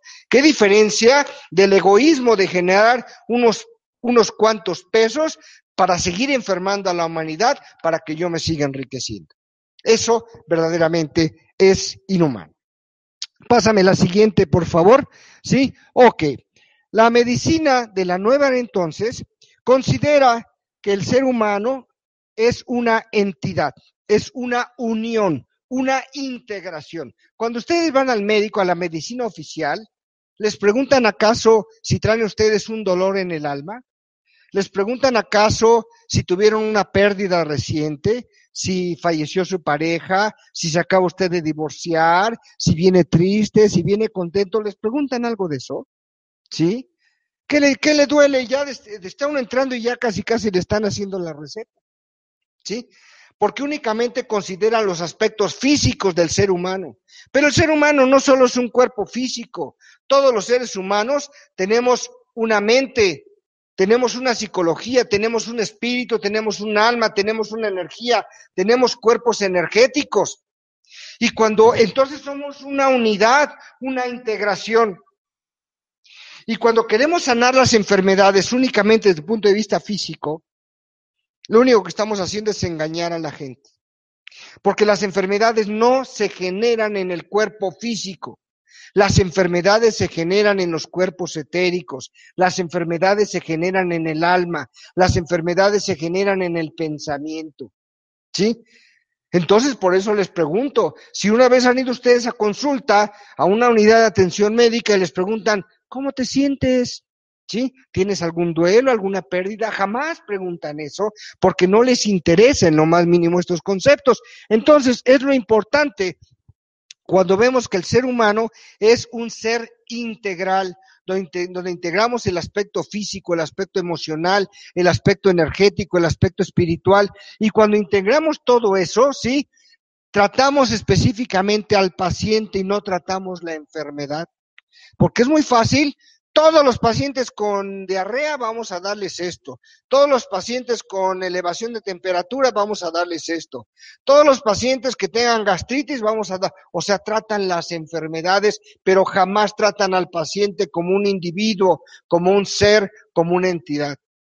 Qué gran diferencia. Entonces, la medicina de la nueva era, la medicina holística, la medicina integral, trata al paciente como un ser, no como una enfermedad, sino como un ser único e indivisible, ¿sí? Y emplea todo tipo de tratamientos modernos y tradicionales y su eje principal está apoyado en la capacidad que tiene el organismo de sanarse a sí mismo. El cuerpo se sana solo, el cuerpo tiene la sabiduría para sanarse solo, ¿sí? ¿Cómo se sana el cuerpo? Cuando tenemos un microorganismo en el tracto gastrointestinal y ese microorganismo está generando una alteración o un desequilibrio interno, el cuerpo se defiende. ¿Cómo se defiende? Pues genera una diarrea. ¿Por qué genera la diarrea? Pues para evacuar rápidamente y sacar todos esos microorganismos. ¿Y qué es lo primero que hacemos? Detener la diarrea. Entonces le estamos quitando las propiedades de sabiduría a nuestro cuerpo. Le estamos quitando las propiedades de sanación y le decimos, no estés dando lata, deja de estar tratando de sanar, deja de estar tratando de corregir. ¿Y qué pasa cuando tenemos una hipertermia, una elevación de la temperatura? ¿Qué es lo primero que hacemos? Bajar la temperatura, detenerla. Y el cuerpo lo que está haciendo está defendiéndose, está tratando de matar los microorganismos que lo están afectando a través de elevar la temperatura. Entonces es una defensa del organismo, es una sanación del organismo. Lo mismo el dolor. El dolor es una manifestación de que algo no está bien. Imagínense ustedes que jamás pudiéramos sentir dolor. Y si algo está mal en nuestro cuerpo, ¿cómo nos daríamos cuenta? ¿Cómo lo sabríamos? Pues no habría manera, no habría forma. Entonces el dolor es una bendición, el dolor es una alarma, el dolor es un aviso de que algo en nuestro cuerpo no está bien no está funcionando correctamente. ¿sí? Entonces el dolor también es otra forma de sanarse del cuerpo. Y lo primero también que hacemos es calmar el dolor, quitar el dolor. Entonces el cuerpo es sabio, el cuerpo se sana así solo. Un hueso cuando se rompe, ¿a poco le ponen pegamento para que pueda soldar? El, cuerpo, el hueso solito solda. Claro, lo único que tiene que estar es perfectamente alineado, es lo único que requiere para poder soldar, porque si está chueco, suelda, pero chueco. ¿Sí? Entonces el cuerpo es muy sabio y el cuerpo se sana totalmente de cualquier cosa, de cualquier padecimiento, de cualquier enfermedad. Solo que hay ciertos límites. Cuando ya la diarrea se excede, cuando el vómito se excede, cuando la temperatura es muy elevada, bueno, entonces sí, el cuerpo se está defendiendo con todo, entonces hay que decirle, bájale un poquito. ¿Sí? Porque entonces en tu defensa, pues vas a generar otras circunstancias, ¿sí? Entonces, la medicina de la nueva era, la medicina holística, la medicina integral, se basa específicamente en el concepto fundamental de que el cuerpo es sabio y de que el cuerpo tiene la capacidad de sanarse a sí mismo, ¿sí? Sin necesidad de que tengamos una intervención mayor. ¿Me pasa la siguiente, por favor? Bueno, entonces, a través de los diversos mecanismos de respuesta fisiológica que tiene el cuerpo para querer lograr un equilibrio homeostático, que es lo que nosotros llamamos salud, salud perfecta, ¿sí? Entre las agresiones que tenemos de todo el medio ambiente que nos rodea, los desequilibrios internos que tenemos, ¿sí? Considerando que el, el desequilibrio realmente no se genera por contacto con los microorganismos, con los virus, las bacterias, los hongos o los cambios climáticos, sino son la enfermedad, es un desequilibrio energético que se crea, sí, son creaciones propias de nosotros mismos, son alteraciones de nosotros mismos, son creaciones energéticas propias o ajenas generadas por emociones negativas en su mayoría que nuestra propia mente está generando. Y ahí es donde verdaderamente se genera la enfermedad, como vamos a ver ahorita. Pásame la siguiente, por favor. Entonces, sí, vemos que aquí están estas emociones negativas. Esas emociones negativas que normalmente tenemos son las que nos van a generar enfermedad. ¿Y cómo se genera la enfermedad? Vamos a ver un poquito. El proceso para que se genere la enfermedad empieza desde un pensamiento. Y aquí sí quiero pedirles que me pongan un poquito de atención he recibido una cantidad de críticas de colegas médicos que dicen que esto no es cierto, que esto que yo les voy a explicar es una falacia. La verdad es que esta es la realidad del proceso de cómo se genera una enfermedad. La enfermedad primero se genera en un pensamiento que tenemos nosotros, un pensamiento negativo. El pensamiento negativo genera un sentimiento negativo. El sentimiento negativo genera una emoción negativa. A ver quién me dice cuáles emociones negativas conocen.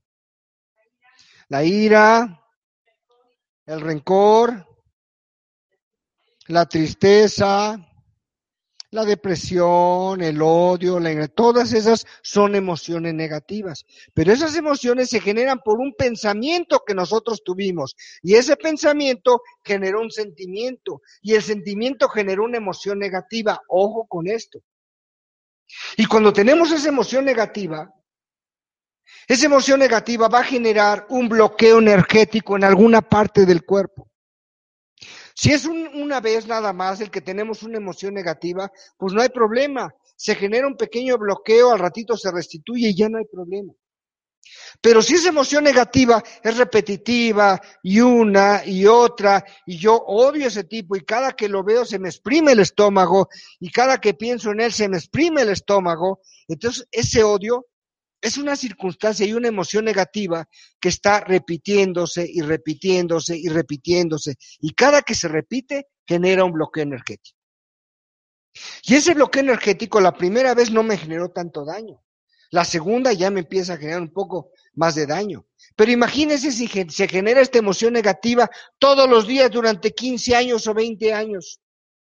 Se genera un bloqueo energético muy importante y eh, nosotros somos energía, somos seres de energía. Todo lo que nos rodea es energía.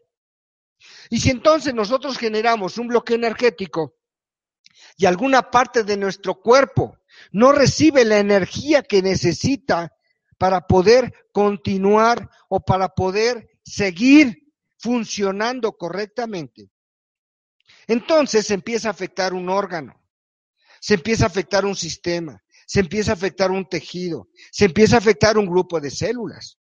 Y eso es específicamente el verdadero origen de la enfermedad.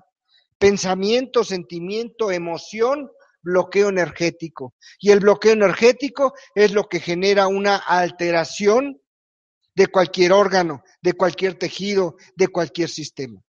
¿Sí? Entonces, yo les quisiera preguntar, si ustedes fueran los secretarios de salud, con este conocimiento que les acabo de dar, ¿cuál sería la medicina preventiva más importante que pudieran instaurar?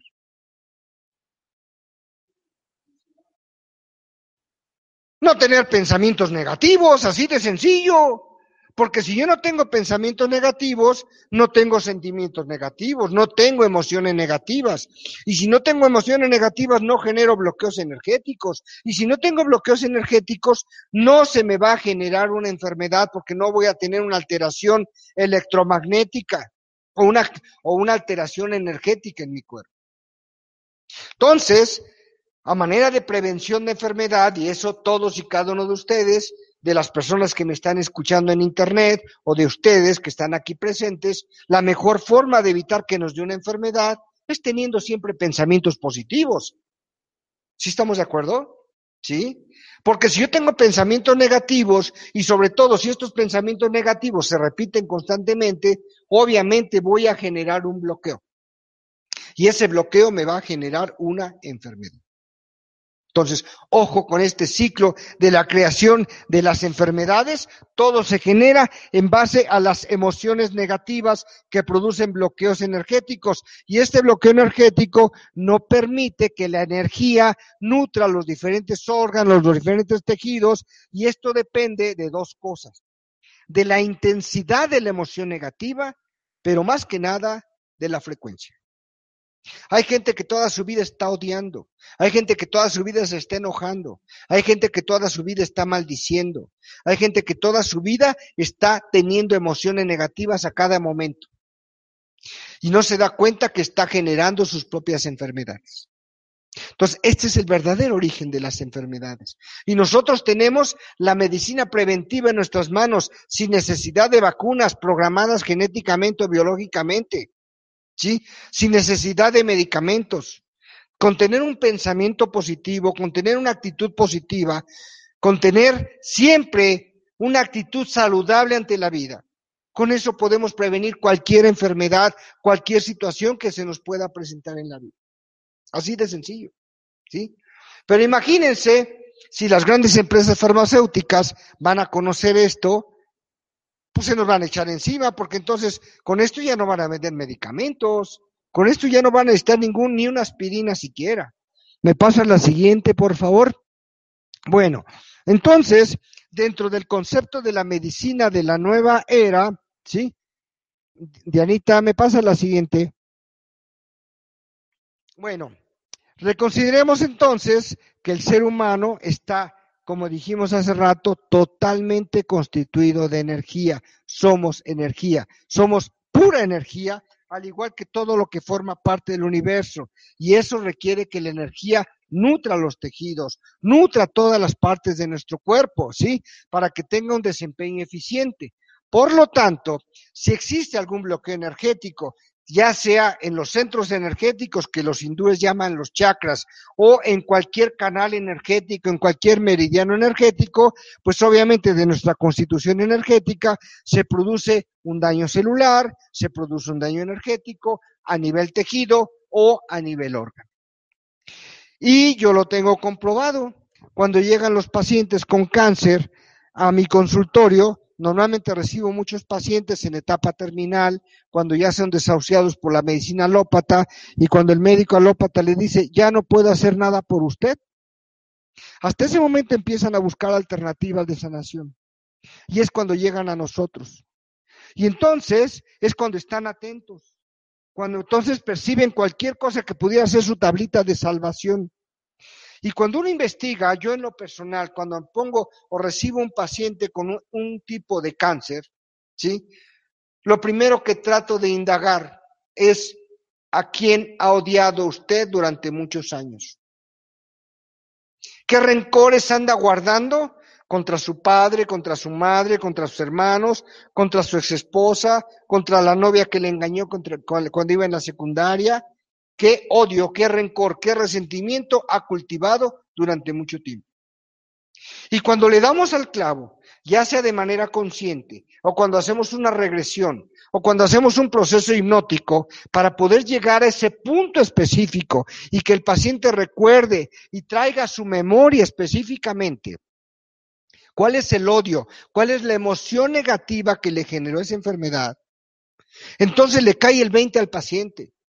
Y entonces hay que enseñarle al paciente a perdonar. Hay que enseñarle a perdonar. a olvidar ese odio, a olvidar ese rencor, a olvidar ese resentimiento. Y cuando el paciente perdona, el universo dice, mira, ya aprendió la lección. Esto que quería el universo enseñarle a ese paciente y que no quiso aprender por la buena, que no quiso aprender por sabiduría y que lo tuvo que aprender a través del dolor, cuando toma el conocimiento y cuando aprende a perdonar, entonces el universo, mira, ya aprendió, levántale el castigo. Y entonces, ¿qué pasa? Que el paciente sana. ¿Sí? En cualquier etapa que se encuentre, porque ya cumplió la misión de la enfermedad. ¿Cuál es la misión que tiene la enfermedad? El enseñarnos algo. La enfermedad no es un castigo, la enfermedad no es una maldición, la enfermedad es una enseñanza, es una enseñanza del alma. Es un conocimiento que tenemos que adquirir, que tenemos que entender para saber que algo no está bien en nuestra vida, para saber que algo no está bien en el camino y en el proceso que llevamos en nuestra vida y que algo tenemos que cambiar. Por eso es el valor de la enfermedad. Y esto es lo que maneja específicamente la medicina de la nueva era. ¿Cómo se generan las enfermedades realmente? ¿Sí? ¿Cómo podemos sanar verdaderamente las enfermedades? ¿Sí? ¿Me pasa la siguiente, por favor? Bueno, entonces, la mayor parte de las medicinas alternativas, cualquiera que ellas sean, o incluso de las medicinas eh, eh, complementarias, considera que más del 90% de todas las enfermedades son generadas o originadas por aspectos emocionales, por actitudes negativas, por falta de armonía con el entorno, por falta de aceptación de lo que nosotros somos, de lo que tenemos, de lo que hemos logrado o no hemos logrado. Cuando existe una alteración emocional, cuando existe algún problema emocional, entonces es cuando se empieza a manifestar la enfermedad. Y yo puedo afirmar de acuerdo a mi experiencia clínica de muchos años tratando pacientes, les puedo decir que el 100% de las enfermedades tienen un origen emocional. Incluso cuando yo me levanto y me pego el dedo chiquito con el pie del buró y de la cama y que se me fractura el pie, tienen un origen emocional. Cuando yo tengo un accidente automovilístico, tiene un origen emocional. ¿Sí? Entonces, hay que ver, hay que definir cuál es el proceso de la psique, de las características de autodestrucción, de falta de cariño, de falta de aceptación de uno mismo, que es cuando se generan los accidentes. Y precisamente se generan los accidentes, se generan las enfermedades para darnos una enseñanza. Algo tenemos que aprender de eso, algo tenemos que aprender de este proceso de alteración de nuestro estado de equilibrio hemostático, de alteración de la enfermedad. ¿Me pasa la siguiente, por favor? Bueno, entonces, esto es la medicina de la nueva era. Entonces, la, medicina alternativa, la medicina eh, integrativa, se ha dado a la tarea de rascar un poquito dentro de las emociones del paciente para descubrir cuál es la emoción que verdaderamente generó la enfermedad, ¿sí? Entonces buscamos, no me interesan los síntomas, no me interesa a mí que el paciente traiga diarrea, dolor de cabeza, que traiga vómito, eso no me interesa, porque esas son solo manifestaciones clínicas, pero esa no es la enfermedad. La verdadera enfermedad está dentro. La raíz de la enfermedad está dentro, está en el alma del paciente, está en la esencia del paciente. Ahí está la verdadera raíz de la enfermedad.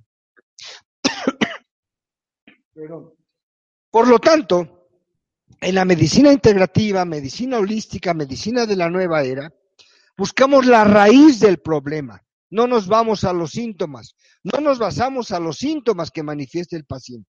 Nos vamos a la raíz del problema y buscamos sobre todo el origen, dónde se originó, dónde está la emoción guardada, ¿sí? No me interesan las manifestaciones clínicas, ya que normalmente es como una plantita. Cuando yo tengo una plantita y tengo todas sus hojitas y sus tallos, si yo arranco la raíz, ¿qué pasa? Pues todas las, las plantitas y todo se seca, ¿sí? Sin embargo, si yo voy a los síntomas, únicamente arranco la hojita o curo el tallito, pero no curo la raíz. Y esta va a volver a brotar por otro lado. ¿De acuerdo? Entonces, esta es la importancia que tiene específicamente el que yo me vaya a la raíz del problema, a la causa real que generó esa alteración. Y generalmente es una emoción, como dice aquí, una emoción mal manejada o manejada de manera inadecuada, ¿sí? Como ya pusimos de ejemplo, el odio, el rencor, el resentimiento, todas esas emociones negativas generalmente tienen alteraciones secundarias y nos dan enfermedades graves. Nos generan enfermedades graves, enfermedades importantes. Por eso es muy importante ver cuál es el verdadero origen de las enfermedades. No son los virus, las bacterias, los hongos, los parásitos, no son los cambios climáticos, no es la agresión del medio externo. Es un cambio que tenemos dentro de nosotros por nuestra forma de pensar, nuestra forma de sentir, por la actitud que tenemos ante la vida. Entonces, si queremos tener una vida sana, tenemos que tener una actitud positiva, una actitud siempre de aceptación hacia la vida, una actitud que nos genere un estado de positividad hacia nosotros mismos y hacia los demás. Por eso es tan importante que tengamos siempre una actitud positiva. Pásame la siguiente, por favor. Bueno, entonces vemos que dentro de los grandes vacíos que tiene la medicina alopática, la medicina alópata, que es la medicina oficial actualmente, ¿sí? La medicina científicamente reconocida, entre comillas, bueno, es como ya lo mencionamos en un principio, que no le interesan los aspectos emocionales, no le interesa saber qué emociones trae el paciente, porque no ha entendido este principio de la generación de las enfermedades a través del origen de las emociones negativas. Y ese es un claso error. La verdad, mi admiración y mi respeto para el conocimiento actual que tiene la medicina alópata para el conocimiento que tiene de la anatomía, de la fisiología, de la embriología, de la bioquímica, de la patología, ¿sí? Pero donde choca el conocimiento de la medicina alópata con la medicina natural, con la medicina holística, es en el uso de químicos, es en el uso de medicamentos, primero que nada. Segundo, es en el no querer aceptar que las emociones negativas generan enfermedad. Generan alteraciones y bloqueos energéticos que nos van a generar enfermedad. Tercero, el tercer aspecto importante que yo no estoy de acuerdo con la medicina alópata, con la medicina oficial, es que no considera que el ser humano es un, es un ser energético. No acepta que la energía es completamente lo que nos forma, lo que nos da vida, la que nos sustenta. Y no les interesa escuchar hablar de energía en lo más mínimo. Es más, a los que hablamos de energía nos dicen charlatanes, nos dicen mentirosos, porque no conceptúan el aspecto energético. La verdad es que todo el universo es energía, todo lo que somos es energía, todo lo que nos rodea es energía. Y si tomamos este concepto como algo real, como algo único, entonces veremos que específicamente el bloqueo de las energías, la falta de alimentación energética a un órgano, a un tejido, a un sistema, a una célula, va a generar una alteración que normalmente va a producir la muerte, ¿sí? O el deterioro, el desequilibrio de ese órgano, de esa célula o de esa parte del cuerpo. Y esto es lo que nos habla precisamente los grandes vacíos que tiene la medicina alópata, ¿verdad? Tampoco considera en lo más mínimo los aspectos espirituales, tampoco considera la ideología del ser humano. Entonces, ese es otro de los grandes vacíos de la medicina alópata. Y eso es algo que complementa nuestra medicina tradicional, porque la medicina tradicional nos habla de, los espíritus sanadores, de los maestros que vienen a sanar, de las esencias que vienen a sanar al paciente, que vienen a equilibrar. ¿Sí? Entonces, es otro concepto que también debemos de tomar en cuenta y que debemos, tener, debemos de tener presente. Por eso la medicina de la nueva era. Estamos luchando específicamente porque estos conceptos entren dentro de la educación de los sanadores, ya no nada más de los médicos, porque los médicos no son sanadores. Por desgracia, los médicos alópatas se han vuelto en agentes de ventas de las grandes empresas farmacéuticas. Con todo el conocimiento que tienen, la única opción que tienen de sanación es el uso de químicos farmacéuticos. No tienen otro concepto de sanación, porque es la educación que se les ha dado. Pero ¿quién hace toda la investigación científica? Las empresas farmacéuticas. Cuando llega un representante farmacéutico ante el médico y le dice, mira, aquí está tu plumita, aquí está tu calendario donde te recuerdo el logotipo de mi medicamento y este es el medicamento que acaba de sacar mi empresa, es un antibiótico de séptima generación y que se da uno cada 12 horas, ¿sí? Y para que se lo empiece a recetar a tu paciente. Y además, cuando venga el congreso de cirugía o de medicina interna, mi empresa te va a pagar tus pasajes y tu, tu hotel. ¿Sí? ¿Por qué? Porque estamos agradecidos porque tú estás recomendando mi medicamento. Entonces, a resumidas cuentas, los médicos alópatas no se están dando cuenta que únicamente se están convirtiendo en agentes de ventas de las grandes empresas farmacéuticas y que no están sanando, únicamente están escondiendo los síntomas, nada más. Solo están haciendo eso a través de los medicamentos. Y que el principal interés que tienen las empresas farmacéuticas es mantener a un paciente enfermo por el resto de su vida. ¿Para qué? Para que siga comprando medicamento. Ese es su principal interés. Entonces, hay que reformar esa idea, hay que cambiar esa estructura mental, hay que hacerles ver a los médicos alópatas que hay otras alternativas de sanación. Tenemos que luchar porque esa medicina de la nueva era, una medicina energética, una medicina holística, una medicina integrativa que integre los conocimientos de todos los grandes descubrimientos en relación con la salud del ser humano, se integren en un solo conocimiento, sin envidia, sin egoísmo, sin rencores, sin intereses mezquinos. ¿Sí? Sin decir, ay, es que yo soy médico alópata, pero él es homeópata fuchi, ¿sí? O él es médico naturista, menos.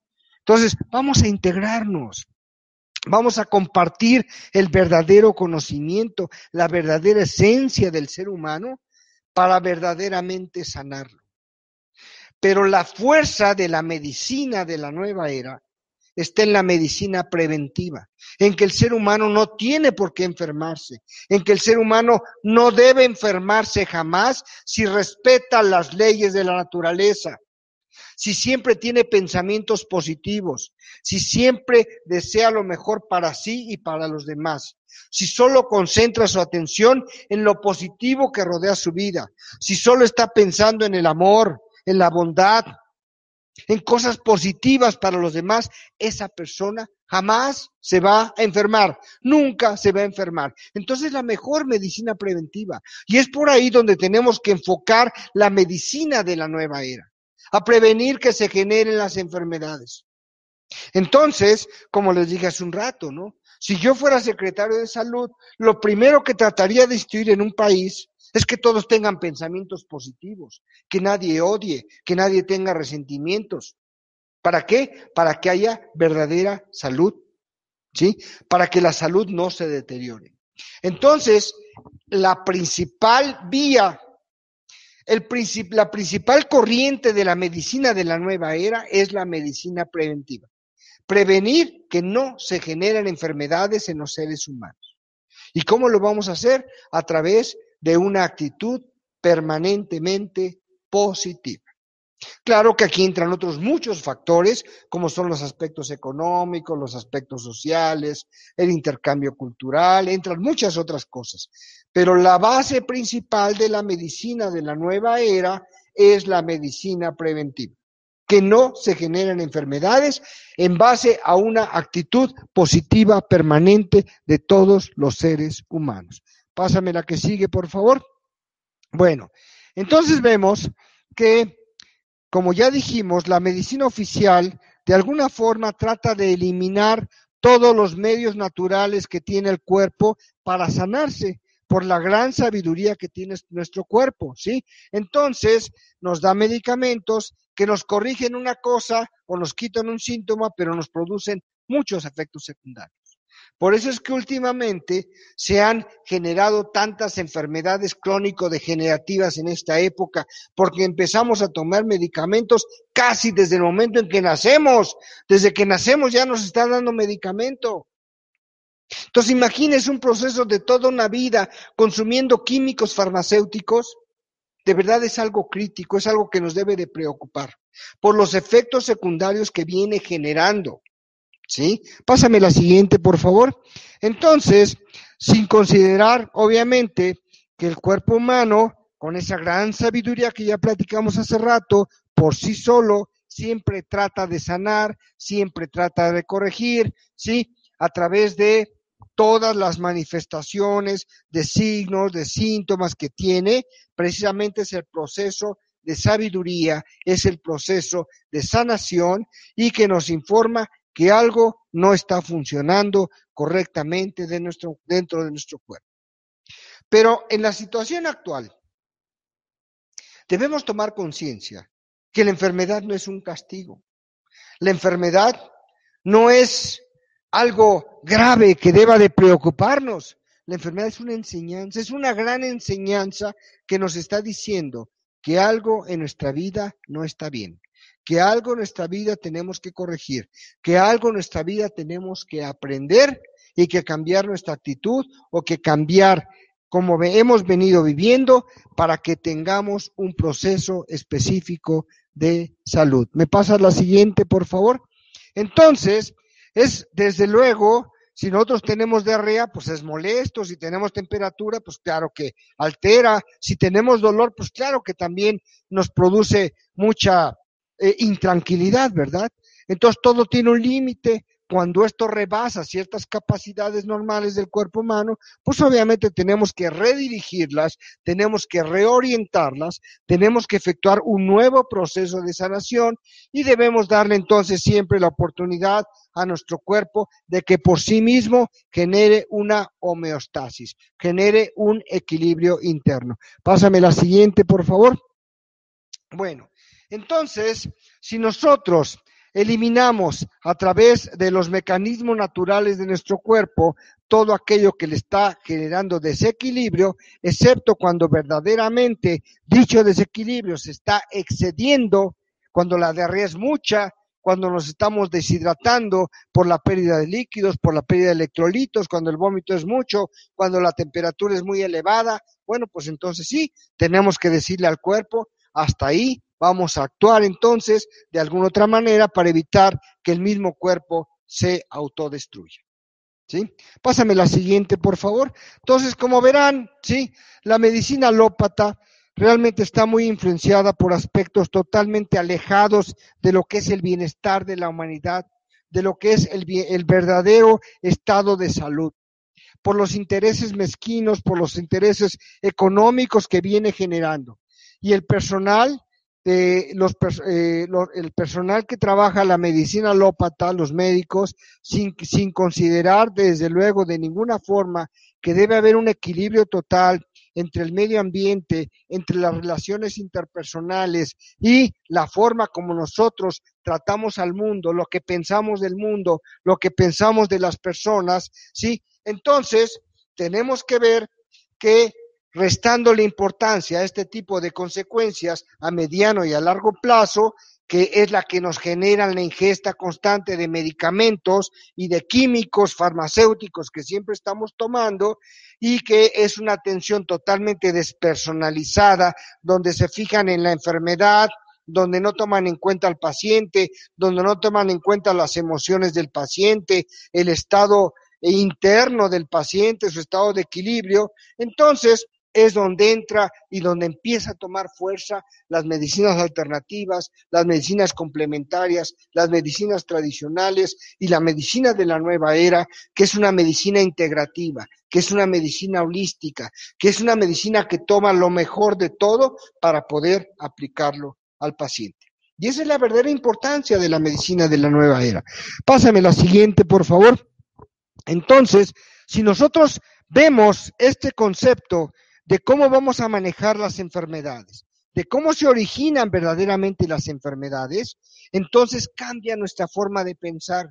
Y ya sabemos que si yo todo el tiempo me estoy enojando, obviamente me voy a generar una enfermedad.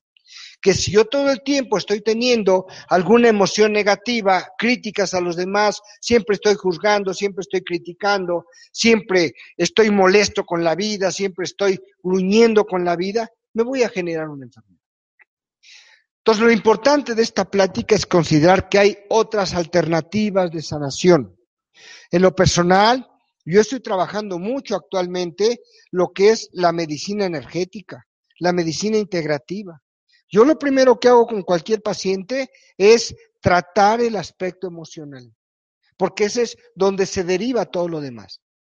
Y tengo tal apertura emocional que ya cuando llega un paciente y se sienta frente de mí, a los dos, tres minutos el paciente tiene tal apertura natural que empieza a llorar, que empieza a abrirse, que empieza a manifestar qué dolor tiene, qué emoción viene acarreando en su alma. Por eso la recomendación es que no guardemos nunca las emociones.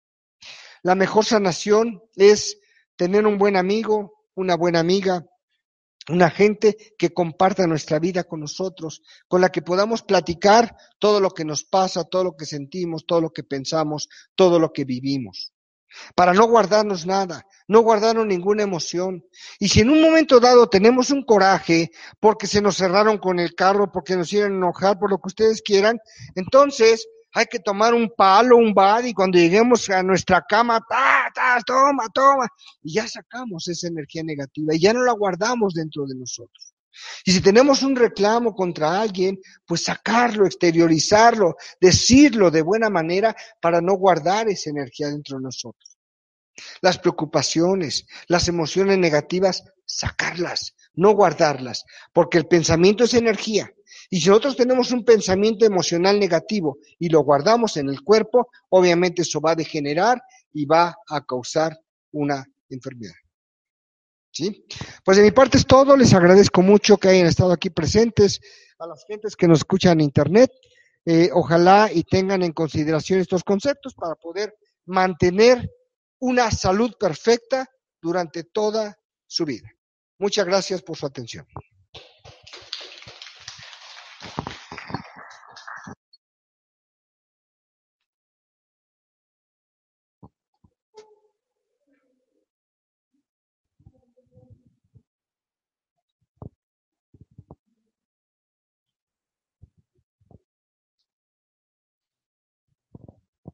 Pues muchas gracias, Hugo, por tu conferencia, por tu amor, por tu paciencia que nos compartes y que nos cuidemos sanamente como debe de ser. Te Así es. agradezco. Muchas gracias. Muchas Gracias por la invitación. Pues muy buenas noches. Seguimos con la séptima jornada solunar. Le vamos a presentar a Casimiro Camarena. Con la química de la realización. Pues bienvenido sea. Bueno, muy bien, muchas gracias, gracias por la invitación, gracias por estar aquí. Este, eh, aprovecho la ocasión para agradecerle a nuestro buen amigo Francisco Aguilar el habernos invitado a dar esta charla. Él me pidió que este eh, que describiera los procesos químicos y bioquímicos durante eh, que ocurren durante la, ah, de cómo controlar o modificar las circunstancias de la vida para tener una vida sana, plena y feliz. Ajá. Entonces, pues ahora sí que me puso a estudiar y este desarrollamos esta esta esta presentación, ajá, eh, que la denominamos pues la química de la realización. Eh, la elaboramos con el principal objetivo ajá, de describir las reacciones químicas que ocurren en el cerebro, en nuestro ser, durante el proceso de realización personal o durante las circunstancias de la vida, ¿verdad? Eh, bien, eh, pues en este planeta ahorita ah, está, vemos más de 7 billones de seres humanos poblando la Tierra, ¿sí? Y sin embargo, a pesar de que somos 7 billones, no habemos dos personas iguales. Podemos haber gemelos idénticos, pero como personas, como seres, eh, no hay personas que piensen y actúen y se comporten de una misma manera. Entonces, este, hay una gran diversidad de vidas, eh, de desarrollos eh, individuales y pues a algunas personas nos va bien y a otras personas pues les va mal, eh, principalmente. A las personas que les va bien pues regularmente son de una personalidad ah, muy lógica, todo les sale bien, son alegres, ah, son extrovertidos, tienen un buen trabajo, toman decisiones correctas en los momentos más difíciles y siempre les va bien. Eh, tienen un buen salario, una buena casa, autos quizás, y son personas de éxito que siempre andan brillando en la sociedad por su buena, por sus buenas decisiones, por sus buenas maneras de comportarse y una excelente salud. Y ya vemos otras personas que pues regularmente les va mal también, ajá. Estas personas siempre, siempre toman decisiones equivocadas, decisiones erróneas y todas esas eh, de, toma de decisiones, eh, pues les va ocasionando traumas en la vida y van diciendo, no, pues eh, todo me sale mal, todo me sale mal, no hay nada bueno, no, no sirvo para nada, no, no hago nada bien, no sé qué me pasa, tengo muy mala suerte, ajá. Eh, pero sin embargo, pues dentro de esas dos personas, una muy optimista y otra muy pesimista, una exitosa y otra con muy baja autoestima, hay una gran diversidad de personalidades, definitivamente. Ah, y muchas veces que a las personas que le van mal siempre dicen, ¿y por qué me pasa esto a mí? ¿Por qué me pasa esto a mí? Bueno, si le preguntáramos a un estudioso de la metafísica, él probablemente le dijera, él probablemente le dijera, pues sabes qué, lo que pasa es que hay personas con un grado de evolución más, un poco más elevada, eh, y que eh, gracias a que en su pasado se portó bien y actuó bien, pues hoy en esta vida pues también le está yendo bien en, en todos los aspectos de la vida. Y a las personas que les va mal, pues también puede decirse que pues son de un grado evolutivo un poco más bajo, un nivel más bajo, y que este no ha llevado bien la toma de decisiones. Ajá. Ah, este, eso es la explicación. Y si le preguntaran a un sacerdote, pues dicen, pues te va mal porque te portas mal, ¿verdad? Pero sin embargo, no es así. Este, eh, lo que pasa es de que en la, en la vida, la única constante en la vida es la gran diversidad de situaciones y de circunstancias y que hay personas que tienen una salud perfecta, ¿sí? Y también toman sus decisiones perfectas. Hay otras personas que nacemos con quizás algunos órganos no muy equilibrados, pero sin embargo, pues ahí la vamos llevando, ¿no? Eh, pero todas estas personas siempre decimos, intuimos que hay algo más en la vida, que hay algo que, eh, que nos puede ayudar, hay algo interno en nosotros que siempre está con la esperanza que en un futuro nos va a ir bien en la vida.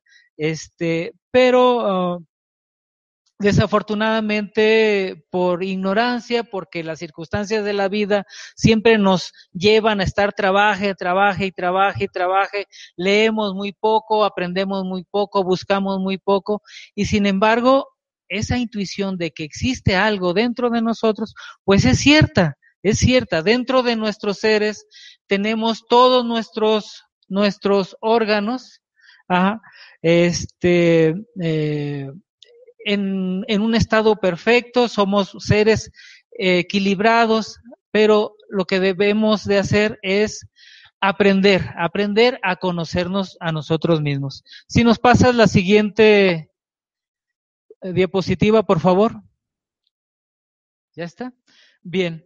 Y, y efectivamente nosotros dentro de nuestro cerebro tenemos un órgano muy especial ajá, que se llama la glándula pineal, que nos da que nos da una serie de, de, propiedades únicas dentro de los seres, dentro de los seres vivos. Eh, y para, para, para empezar a, a conocerla, ¿sí? Eh, siempre, siempre ha habido escuelas, escuelas de filosofía oculta, de metafísica, que enseñan que esta glándula pineal nos da unas características muy especiales. Eh, pero ya desde la antigüedad, ya desde la antigüedad se mencionaba eh, a esta glándula, eh, a esta glándula pineal como una forma, que tiene una forma de piña, que tiene una forma de piña que es parecida a la semilla de pino, refiriéndose a la, a la semilla de pino. Aquí vemos al, al dios Enki, Enki, eh, mostrando una semilla de pino que está colocando en el árbol de la vida sumerio. Eh, de la vida sumerios. El dios Enki, por cierto, eh, es uno de los seres extraterrestres que vinieron del planeta Nibiru y bajaron a la Tierra, descendieron a la Tierra para colonizarla y para extraer diversas materiales, eh, materiales de la Tierra para, para su planeta y este como en su como ellos vinieron a colonizar pues eh, y para extraer estos minerales ellos mismos como astronautas que vinieron de, este planeta tuvieron que uh, convertirse en mineros trabajar en minas para extraer oro entre otros materiales eh, trabajo que fue muy pesado para ellos y que a través de, del tiempo pues se quejaron y le pidieron a este jefe de ingenieros que desarrollara un trabajador primitivo para que les ayudaran estas labores, eh, labores tan pesadas. Y efectivamente él buscó entre, en aquel tiempo cuando llegaron, pues estaba a la Tierra, no había los seres humanos que estábamos, que existimos, sino que había seres humanos con muy poca evolución, seres primitivos, ajá, este, y este, tomó de esos monos en evolución, de esos seres primitivos, tomó eh, varios ejemplares y este, combinó, combinó sus cromosomas, combinó su, su ADN, su ADN con el ADN de estos uh, seres primitivos y aceleró, aceleró su evolución hasta convertirlos a los, a los seres que existimos, eh, a los seres humanos que existimos actualmente. Y este, en esos seres no estaba tan desarrollada la glándula pineal eh, y en esa recombinación genética modificó la estructura cerebral, modificó, modificó su, también su estructura física y desarrolló la glándula pineal en el, en el ser humano. Eh, eso ocurrió más de 5.000 años. Ya más recientemente, hace 3.000 años antes de Cristo, también los egipcios mencionaban mucho la glándula pineal. En esta representación eh, simbólica eh, está el ojo de Horus, el ojo de Horus, que es el ojo de la sabiduría, que todo lo ve, refiriéndose a este órgano especial. Y que está este, en el centro de la, de la cabeza, en el centro de la cabeza. Aquí también tenemos otra representación del Buda, en que tiene un peinado en forma de piña, ¿sí? Eh, simbolizando la, una glándula pineal despierta, bien estimulada, ¿sí? Eh, con la cual adquiere, adquiere, adquirió la iluminación y, la, y la sabiduría. También eh, podemos, es notar que eh, la que tiene sus orejas extremadamente largas, simbolizando quizás también eh, la estimula que a través de estimular la glándula pineal se estimula el oído interno con el cual él recibía el conocimiento a través de, de su oído interno y de ello y a través de este conocimiento pues adquiere la sabiduría. Posteriormente, esta glándula pineal también está representada en los santos, de, en los santos durante el cristianismo, como aquí tenemos una imagen de San Judas, de, de la cual sale una pequeña flama, simbolizando su glándula pineal despierta, activa y dándole un aura, un, una aureola de iluminación. Y esto es de que a través de la oración, eh, con devoción, pues ellos adquirían una, una unión con Dios, con, con Jesucristo, este, y que les daba también la sabiduría, la misericordia, ajá, y, el, y una gran compasión por los seres humanos. Y de ahí este, eh, que, se que se simboliza con esta aureola. También en, eso fue hace más de dos mil años y ya en épocas más recientes, durante la uh, colonización de América, en la época colonial, pues tenemos también a santos más recientes como San Martín de Porres, del cual pues se describe muchos uh, uh, que a través de haber alcanzado esa unión con Dios, esa santidad, adquirían la iluminación y el poder de sanación, eh, el poder de sanación a, a pues a, hacia muchas, con muchas personas en problemas, ¿sí? Este, más recientemente, pues tenemos, eh, tenemos eh, el, el yoga, el yoga que se deriva de la filosofía hinduista, que tienen todos unos conceptos acerca de, del cosmos, una cosmovisión, y dentro de esta filosofía eh, hinduista y del yoga, este, mm, se, a través de una disciplina física se activan los siete chakras y uno de los siete chakras es el chakra ajna que eh, es el uh, representante o simboliza una glándula pineal despierta, ¿verdad? Este, la siguiente, por favor. Eh, esta glándula, eh, con el avance de la ciencia de la medicina, ya sabemos que eh, se encuentra en la parte más interior del cerebro, ¿sí?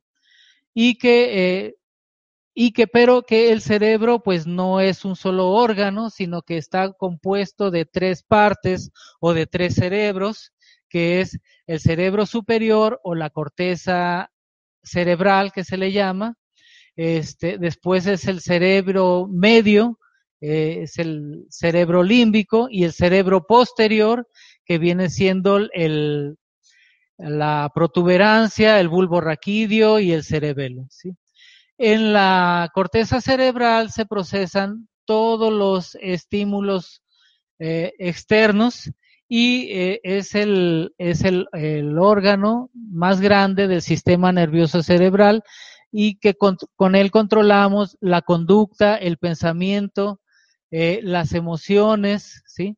Eh, los procesos de aprendizaje, de la vista, del oído, del tacto, todos esos estímulos se procesan para darle una respuesta a los estímulos del medio ambiente. Eh, aquí tenemos el lóbulo frontal, en donde se procesan la, todo lo que vemos, el lóbulo pariental, que es en donde se procesan la mayor parte del razonamiento, de la, siempre andamos comparando entre lo bueno y lo malo, este, tomando, haciendo los pros y los contras de un estímulo para tomar una decisión, y el uh, lóbulo occipital o la parte posterior, que es donde eh, están las mayores partes de, procesamiento de memoria y eh, el lóbulo temporal, que es, se encuentra en la parte al lado del oído. Este, todo con, con, este órgano, pues procesamos todos, todos, todos los estímulos. Eh, pero dentro del cerebro, pues contenemos alrededor de más de 100 millones de células, de células, y estas células son especiales, ajá, que tienen esta forma, las, las células del sistema nervioso en general son las neuronas, son las neuronas con esta forma en forma de estrella y tienen estas prolongaciones que se le llama dendritas. A través de estas dendritas y de estas prolongaciones, ¿sí? Enviamos lo, recibimos y enviamos las respuestas de los estímulos externos a través de descargas nerviosas por toda la, por toda la, la el axón o las prolongaciones de, de estas, de estas neuronas. ¿sí? Bien, eh, el, el cerebro, como ya repetimos, en el cerebro eh, superior o anterior o corteza cerebral, procesamos toda la, lo que es la lógica, el aprendizaje y la enseñanza. Y en el cerebro límbico, aquí este, procesamos una gran parte de las emociones, una gran parte de, de, las emociones, y además es un puente, es un puente entre el sistema nervioso que está distribuido en todo el cuerpo, hacia la piel, hacia los músculos, ¿sí? y es un puente entre, entre nuestro cuerpo y el, la corteza cerebral. ¿sí?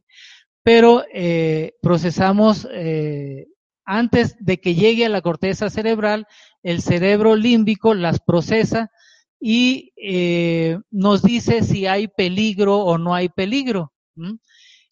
Aquí radica el, el, el, instinto, el instinto de sobrevivencia del, del ser humano y reaccionamos muchas veces ah, sin pensar, sin pensar.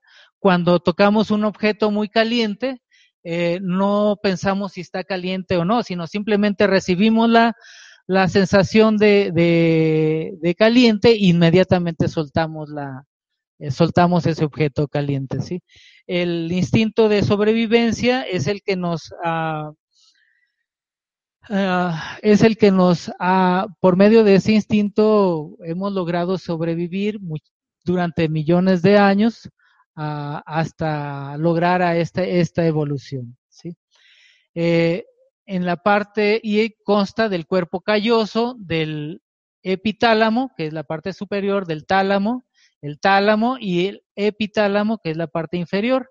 Entre el hipotálamo y el epitálamo, en la parte trasera se encuentra la glándula pineal, y está conectada con la glándula pituitaria a través de un nervio que se le llama supraquiásmico, ¿sí? Y es, esta es una figura holográfica y que también nos eh, en tres dimensiones y que nos está señalando dónde se encuentra localizada la, glándula pineal. ¿sí? La siguiente, por favor. Bien, la glándula pineal eh, físicamente es una estructura con forma de almendra con un peso de 150 miligramos tiene una dimensión de 5 a 8 milímetros de largo y de 3 a 4 milímetros de ancho, que en, el periodo de oscuridad produce melatonina. Y es, lo que pasa es de que sus tejidos eh, son fotosensibles o son sensibles a la luz. Está eh, formada por este tejido blanco que son eh, pinealocitos y en esta parte es donde se produce la melatonina, ¿sí? Y esta parte roja eh, son una, una, gran cantidad de vasos eh, sanguíneos que riegan eh, con sangre y con oxígeno esta, pues este, este órgano, ¿sí? Ah, este órgano. la luz que la, que la activa y la desactiva, ¿sí? esta es recibida a través de la retina de los ojos, que se transmite a través del nervio retino hipotalámico y llega hasta la glándula pituitaria y de ahí al, nervio supraquiásmico y llega hasta la parte de atrás donde está ubicada la, la, glándula pituitaria. Y este, eh, cuando hay, cuando nuestros ojos están captando demasiada luz o una luz bastante fuerte, esta glándula se inactiva o reduce su inactividad. Y cuando eh, se oscurece, esta glándula se activa produciendo melatonina. La siguiente, por favor. Bien, la melatonina es una molécula muy especial, eh, con la cual este, nuestro cuerpo eh, descansa y recupera, se recupera de, las energías mientras descansa, mientras está durmiendo y hace reparaciones en todo su, en todo el cuerpo, ¿sí? Este, pero la melatonina a la misma vez eh, viene de la serotonina. Y la serotonina viene a la misma vez del triptofano. Eh, y estas, estas moléculas son muy importantes en nuestro, en nuestro cuerpo, en nuestro ser, porque este, el triptofano viene en los alimentos, siempre que ingerimos alimentos vienen grandes cantidades de triptofano, y el triptofano es transformado por una enzima que es la eh, hidroxi, hidroxi, hidroxitriptofano que este, le añade esta molécula de hidróxido al, a este ciclo de carbono de, bueno, de seis, de seis carbonos a este anillo de seis carbonos y la transforma en la molécula del alfa hidroxitriptofano. Posteriormente, otra enzima, la el L eh, aromático descarboxilasa, ¿sí? Le añade, bueno, más bien ahora le quita este eh, radical carboxílico para transformarla en una en la molécula hidroxitriptamina, que ese es el nombre químico de la serotonina. La serotonina, pues, es la, el nombre común porque se descubrió que estaba en el, en el suero de la sangre, serotonina. Esta serotonina, ¿sí? la importancia es, de que al haber grandes cantidades en, nuestro cuerpo, ¿sí? nos da una sensación de placer y de satisfacción después de haber ingerido los, eh, alimentos.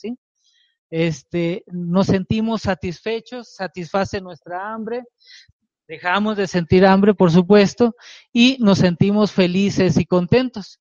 También, eh, como es una hormona del placer, no, segregamos mucha, el, el hipotálamo segrega mucha serotonina, pues cuando recibimos una, un, eh, un agradecimiento, un abrazo, un reconocimiento por nuestro trabajo, cuando recibimos un beso, cuando este, nos visita un familiar muy querido, este, cuando nos sacamos la lotería, cuando, cuando recibimos una buena noticia, segregamos nuestro hipotálamo segrega muchísima cantidad de serotonina, ¿no? Y nos sentimos entonces felices y contentos. Ajá.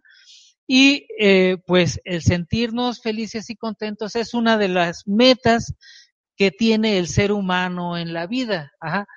Y precisamente por, por eso, ese es el motivo de nuestras pláticas, de esta conferencia, de que, cómo podemos modificar las circunstancias de la vida cuando nos sentimos deprimidos, cuando nos sentimos enfermos, cuando nos sentimos con baja autoestima, ¿sí?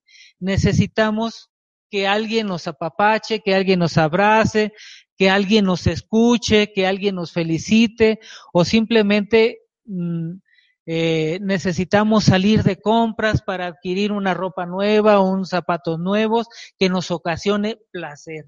¿Para qué? Para generar más serotonina, ¿sí? Y es que habiendo grandes cantidades de serotonina dentro del cerebro, ¿sí? Este, después, a través de una reacción química con otra enzima, que se llama hidroxilindol metiltransferasa, transforma la serotonina en grandes cantidades de melatonina, pero en ya cuando oscurece. ¿sí? El proceso de transformar la tripto, el triptofano a serotonina se da en condiciones de luz, o sea, esto es durante el día, durante el día. Ajá. Y en la noche, cuando empieza a oscurecer, a las 8 de la noche, el, la glándula pineal precisamente. Empieza a producir melatonina y, la melatonina nos va a inducir al sueño y al descanso profundo del cuerpo. En la etapa profunda del cuerpo, nuestro cuerpo va a recuperar la energía a través de todas las reservas calóricas que ha guardado uno en forma de grasita en nuestros músculos, en nuestro cuerpo. Esa, esa grasita se va a liberar y va a recuperar la energía gastada por todas las células en todo el trabajo que hicimos durante el día.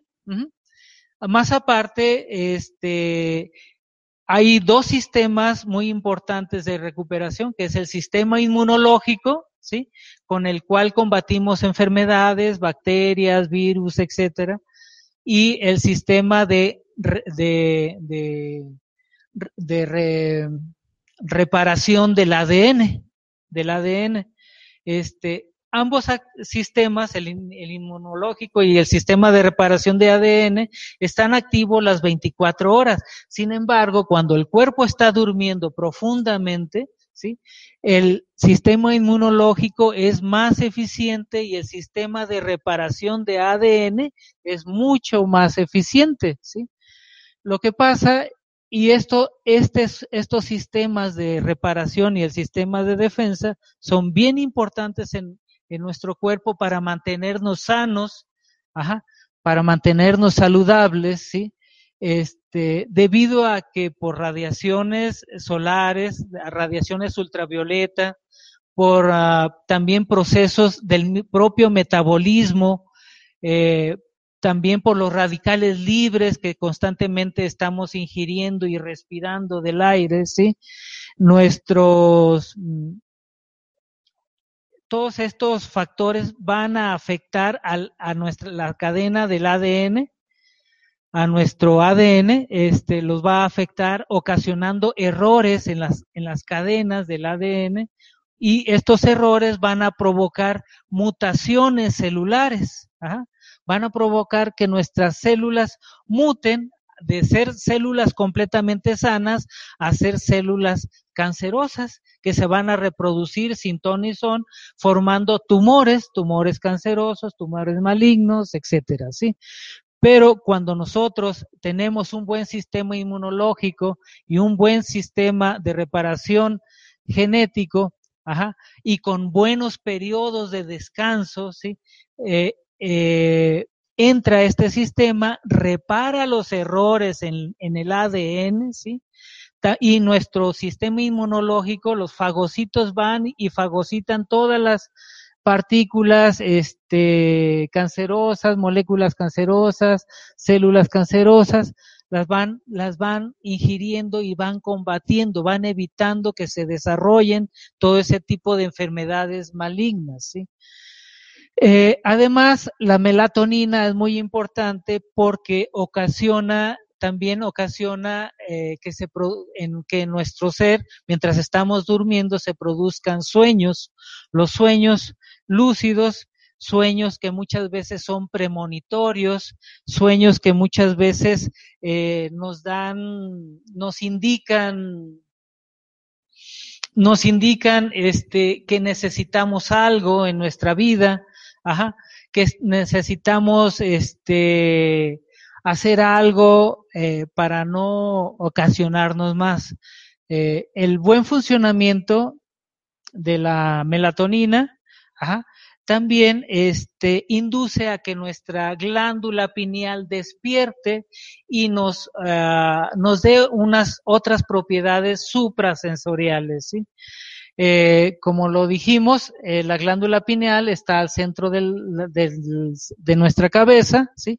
Y alrededor de ella están los cinco, los, nuestros, los órganos que nos proporcionan nuestros cinco sentidos. Por ejemplo, los ojos que nos dan las, uh, el sentido de la vista, ¿sí? La boca con el sentido del gusto, inmediatamente abajo de la glándula del, hipotálamo y la de la glándula pineal el olfato, que, que, a través de sus nervios también pasan muy cerca del hipotálamo y dan las señales, ¿sí? Eh, nuestros oídos inmediatamente están. Está, la glándula pineal está estratégicamente localizada al centro de nuestros cinco sentidos. ¿Por qué decimos los cinco? Porque también la piel, que es el órgano más externo y más extenso de nuestro, de nuestro ser, está pues también conectado por inervaciones, eh, eh, inervaciones a, a, través de la médula espinal, de los nervios y conducen todas las señales hasta el hipotálamo y del hipotálamo a la glándula pineal. Entonces, este, la glándula pineal potencia, potencia estos cinco sentidos, dándonos eh, diversas capacidades. Ajá. Eh, que bien lo di en, que en algunas filosofías eh, de metafísica pues nos dicen que está que nos da la capacidad de la clarividencia de la clari, clariaudiencia de viajar a través del espacio con el, nuestro cuerpo de los sueños o el cuerpo astral ajá y este uh, pues todas esas esas capacidades nos las da la, la glándula pineal, precisamente porque produce estas dos hormonas, la melatonina, la serotonina. Este, también hay otra molécula muy relacionada con los sueños lúcidos y con los sueños eh, alterados, ajá, que se llama dimetiltriptamina y que es eh, eh, producida cuando se elabora la ayahuasca y se consuma y se consume la ayahuasca y se llega a consumir esta esta molécula de la dimetiltriptamina, la cual es un es una droga eh, psicodélica, se le llama psicodélica y que induce a, a estados alterados de la mente. Eh, las personas que toman la ayahuasca, que toman esta molécula, pues tienen eh, visiones, tienen, uh, tienen, las experiencias nos mencionan que sienten que su cuerpo, su cuerpo, su mente sale fuera de su cuerpo y viaja a través del espacio, a través de otras dimensiones, que ven seres, seres de luz, ángeles, eh, o si no, simplemente otros seres de, de, otros planetas, de otras dimensiones. Sin embargo, no está comprobado científicamente que nuestro cerebro también produzca dimetiltriptamina. Ajá.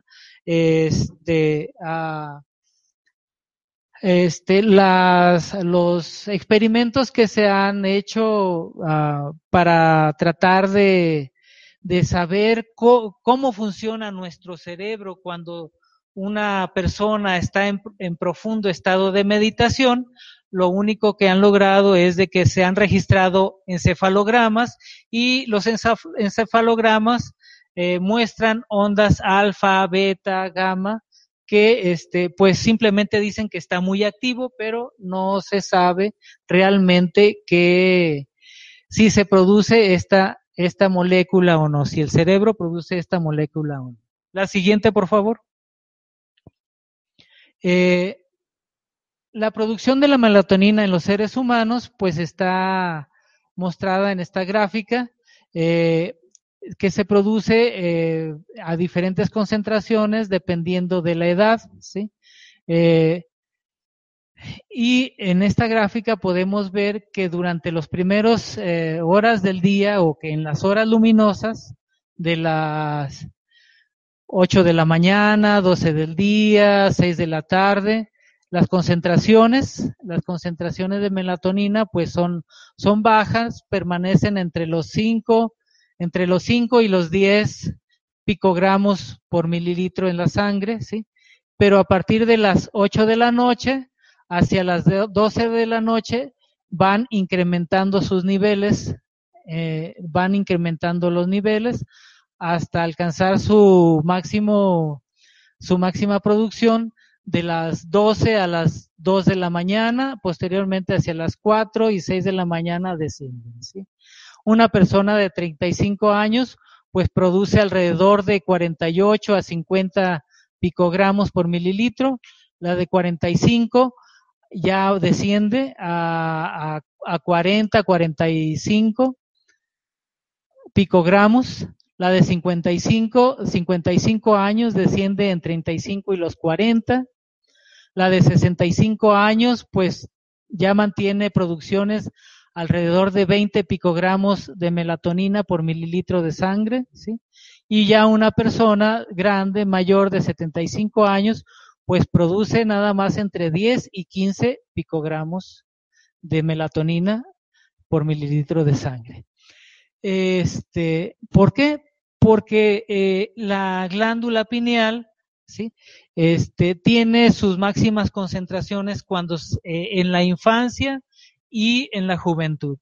Ya a partir de la adolescencia incluso empiezan a bajar sus concentraciones y eh, se dice que la, bueno, no se dice, sino que ahora sí que la ciencia médica ha demostrado que la glándula se, va, se le van haciendo grandes depósitos de calcio y la, la glándula pineal se va calcificando. Y este, al descalcificarse, pues al, al calcificarse, pues va produciendo menores concentraciones de melatonina. ¿sí? Aquí ya tenemos otra gráfica que nos muestra cómo es desde el nacimiento hasta una edad avanzada. ¿sí? Este, eh, las mayores producciones comienza cuando nacen, ya se mantiene una concentración de unos 10, 15 picogramos, el, el, el, ser, el ser recién nacido. y va poco a poco, mientras va creciendo a los 2, 3 años, 5 años, 6 años, 10 años, va, va incrementando su producción hasta alcanzar su máxima produ producción entre los 10 y los 12 años, en la época de, de la adolescencia. Este, esta, este máximo de producción, de producción de melatonina, le da la señal a la glándula eh, pituitaria eh, que segregue la hormona de crecimiento para la siguiente etapa, para desarrollar a la siguiente etapa de la adolescencia y el crecimiento de la juventud, ¿sí? Este, pero a partir desde de cuándo eh, se, el ser humano comienza a producir melatonina. Y parece ser que comienza cuando la glándula pineal es desarrollada, se desarrolla en, el, feto, ¿sí? En el feto. Este, ya todavía cuando está dentro del vientre de la madre, ¿sí? Este, uh, la glándula pineal, científicamente, en la ciencia de medicina, se comienza a desarrollar a partir de, la, de los 49 días de la concepción del ser humano, ¿sí? Es cuando, cuando la, la estructura aparece dentro del cerebro del feto. Y esto hay una, hay un hecho, pues, relativo o muy relacionado en la filosofía budista, porque en esto, en antiguos, ya desde antiguos textos eh, budistas mencionan que el alma encarna en el ser humano a los 49 días también exactos de la concepción. Y es por eso que se dice que el alma está, está, es depositada, se encuentra depositada o localizada en la glándula pineal. ¿sí? Eh, es un hecho también que cuando los niños van creciendo, pues su cuerpo es pequeño, ¿sí? eh, puede tener 10 kilos, 15 kilos de peso, y con ese kilo de peso y con una producción de 50, de 50 picogramos por mililitro de melatonina, pues es una concentración bastante elevada en, en, en, ese pequeño cuerpo y eh, la glándula pineal está sumamente activa en esos niños de los 3 a los 6 años, a los 10 años. y esto está muy relacionado, se dice que está muy relacionado a que los, eh, los niños, los niños tienen, pueden ver cosas muy diferentes a los, a las personas adultas, incluso llegan a ver a otros seres, y llegan a ver otros colores muy diferentes a, a los que ve uno en el, en el, como persona adulta, ¿sí? Este, eh, cuando hay, hay muchas experiencias uh, o muchas pláticas de, eh, que mencionan que los niños en esa edad, de los 3 a los 6 años, tienen amigos imaginarios. ¿ah? Tienen amigos imaginarios, ellos juegan con amigos imaginarios, ¿sí? Y, pero posteriormente, cuando van creciendo, eh, pues la glándula pineal también va desarrollándose este, y otras estructuras del cerebro terminan de desarrollarse y se va perdiendo esa capacidad de ver otras dimensiones o seres de otras dimensiones y se va perdiendo esa capacidad de los niños de ver o de tener amigos imaginarios. La siguiente, por favor. Este, bueno, para tener una glándula pineal sana, bien sana, este, se recomienda, por lo que ya vimos, que la melatonina y la serotonina vienen del triptófano que consumimos en los alimentos, entonces eh, se recomienda eh, consumir alimentos ricos en triptófano para tener una, grandes cantidades de serotonina y a la misma vez grandes cantidades de melatonina. El alimento que contiene mayores cantidades de triptofano, ¿sí? Es la soya con punto 59 gramos por cada 100 gramos de soya consumida. O por ejemplo el queso, después le sigue el queso con punto 4, eh, los pistaches con punto 27, el frijol blanco con punto 28 y así sucesivamente. en los pescados, en los pescados tiene punto 22 eh, gramos de triptofano por 100 gramos y este avellanas, el huevo, la quinoa con punto 17, ¿sí? Entonces se recomienda consumir mucho estos alimentos. Por ejemplo, digamos de la soya, también hay sus derivados como el germen, el germen de soya y también el tofu que tiene bastante, bastante también triptófano, además de, de esteroides, estrógenos, perdón, eh, naturales. Eh, Así es, este, además eh, se recomienda que después de desayunar, después de comer, como ya vimos, este, que el triptófano se transforma a serotonina con la luz, con la luz, eh, con la alta radiación, ya sea luz artificial o, o luz solar. Después de comer se recomienda una caminata de media hora para inducir a que el, la, que el triptófano consumido en, las, en los alimentos se transforme a serotonina y pues estemos más satisfechos y más felices, ¿no? Como bien dice el dicho, panza llena, corazón contento. Y de ahí viene más bien ese dicho, porque cada vez que comemos, este, segregamos muchísima serotonina. La siguiente, por favor. Este, bueno, como ya mencionamos, eh, las propiedades supranormales que nos da una glándula pineal activada o despierta, pues ya lo vimos, la clarividencia, clarividencia, premonición, mejora también eh, la mejora la memoria, los sueños se recuerdan con más facilidad e incluso se pueden llegar a recordar eventos de, de vida de vidas de vidas pasadas. También se desarrolla la intuición, ajá, y esta es una de las, eh, pues también capacidades que tiene el ser humano muy importantes porque cada vez que tomamos una decisión, la intuición interviene para tomar la decisión más, más correcta, ¿sí? Que nos llega, eh, que nos beneficie todas esas decisiones. La siguiente, por favor. Bien, entonces, eh, como, uno, como uno de los principales eh, objetivos era cómo se puede acceder a la glándula maestra, a esta glándula maestra, a esta glándula pineal, para crear las circunstancias que nos generen felicidad y satisfacción, ¿verdad? Además de comer buenas cantidades de triptofano, ¿sí?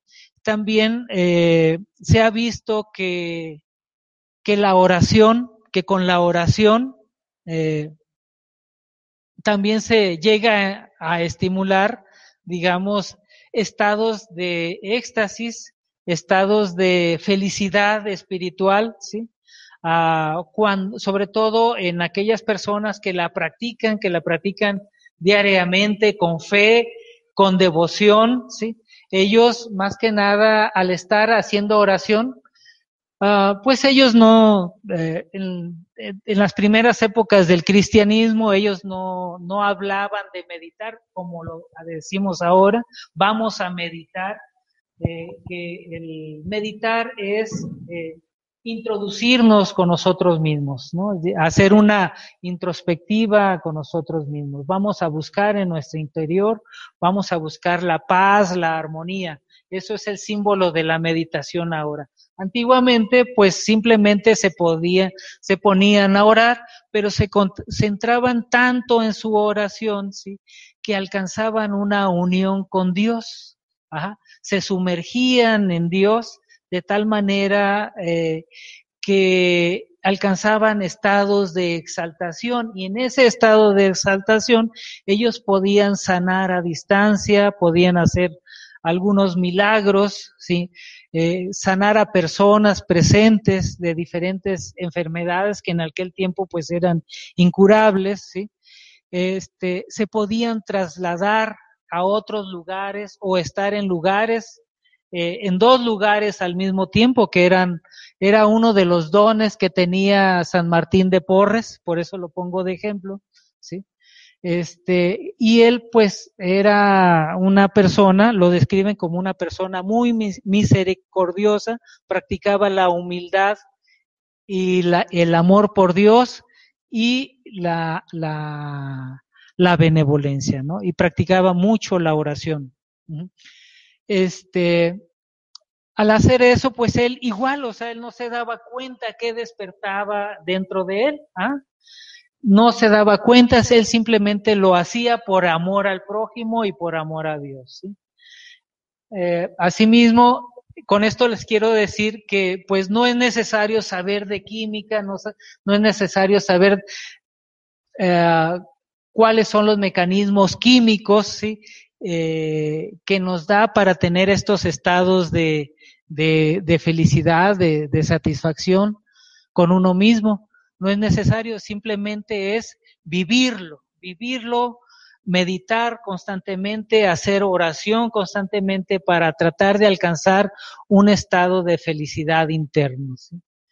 Este, otro de los, de los métodos que tenemos para, para estimular esta glándula eh, es el yoga, es el yoga igual otra vez a través de la meditación, a través de la disciplina física que nos enseña el yoga, que son los asanas, las posturas de yoga, que este, con los cuales eh, se pretende estimular a los siete chakras básicos a través de la meditación, de también hacen oración y también hacen este mantralización, ¿sí?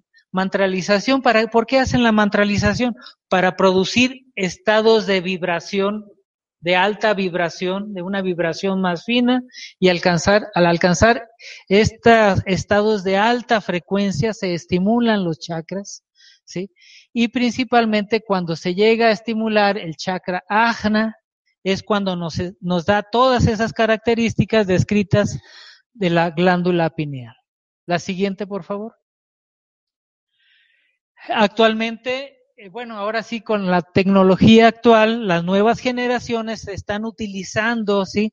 Eh, los equipos de sonido, de audio, ¿sí? Para crear eh, frecuencias de alta, de, de, de, alta, de alta vibración, para estimular la glándula pineal, Ajá. Este, eh, como bien esto se basa en que el sonido, el sonido, cuando a, ciertas longitudes de, de, a ciertas de longitudes de onda, hace vibrar el agua. La glándula pineal, en el la glándula pineal también tenemos agua eh, formando parte de nuestros tejidos, formando parte de nuestros tejidos y al elaborar ciertas frecuencias, ciertos sonidos, se puede inducir a vibrar esta glándula pineal y al vibrarla, pues despierta o se activa y comienza a producir más serotonina, más melatonina para alcanzar esos estados, esos estados especiales. Aquí vamos a poner un ejemplo de, de, de estos sonidos. ¿sí? Y estos, estos sonidos fueron creados, también elaborados por, por este, por un radiólogo, también amante de, estos conocimientos de metafísica, que también él quisiera despertar también estos sentidos superiores, suprafísicos, que se llama Joaquín Piquer. Estos sonidos los van a encontrar en la web en, el sitio web de Joaquín Piquet. Aquí va un ejemplo.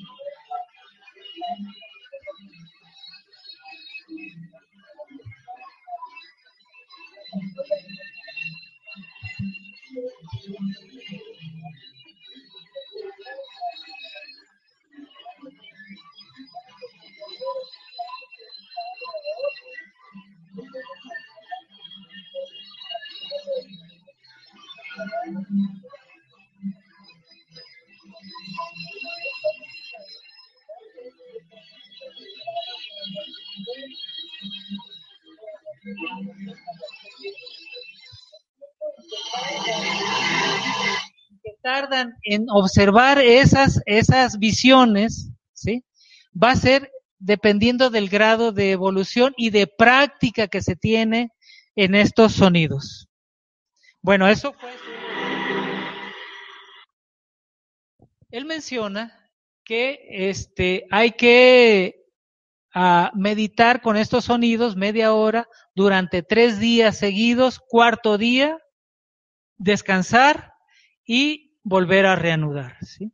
con estos sonidos, eh, después de, de, dos, tres meses, se empiezan a tener sueños lúcidos, se empiezan a recordar los sueños lúcidos. Y hay que recordar que los sueños es el medio por el que nuestro subconsciente se comunica con nuestro consciente para decirnos, ¿sabes qué? Necesitas hacer esto, esto o aquello. O estás enfermo por esto, por tales y tales causas, ¿no? Necesitas hacer esto para mejorar, para sanar, etcétera, ¿sí? Bien, eso es a través de la música y de la vibración, que también se puede activar la glándula pineal. De otra forma, también es a través de alimentarse de la luz solar. Este es un método también de los eh, del que proviene del yoga, del yoga solar, ajá, eh, y hay varios, eh, su creador, ah, se me pasó el nombre, mm, Ragam, Hira, Hira Ragam, él menciona que es su principal divulgador, que si uno aprende la técnica de alimentarse a través del sol, no es necesario incluso el alimentarse con alimentos sólidos, ¿sí? Eh, consumir alimentos sólidos. Y este se basa en que al estar observando la luz del sol, ¿sí?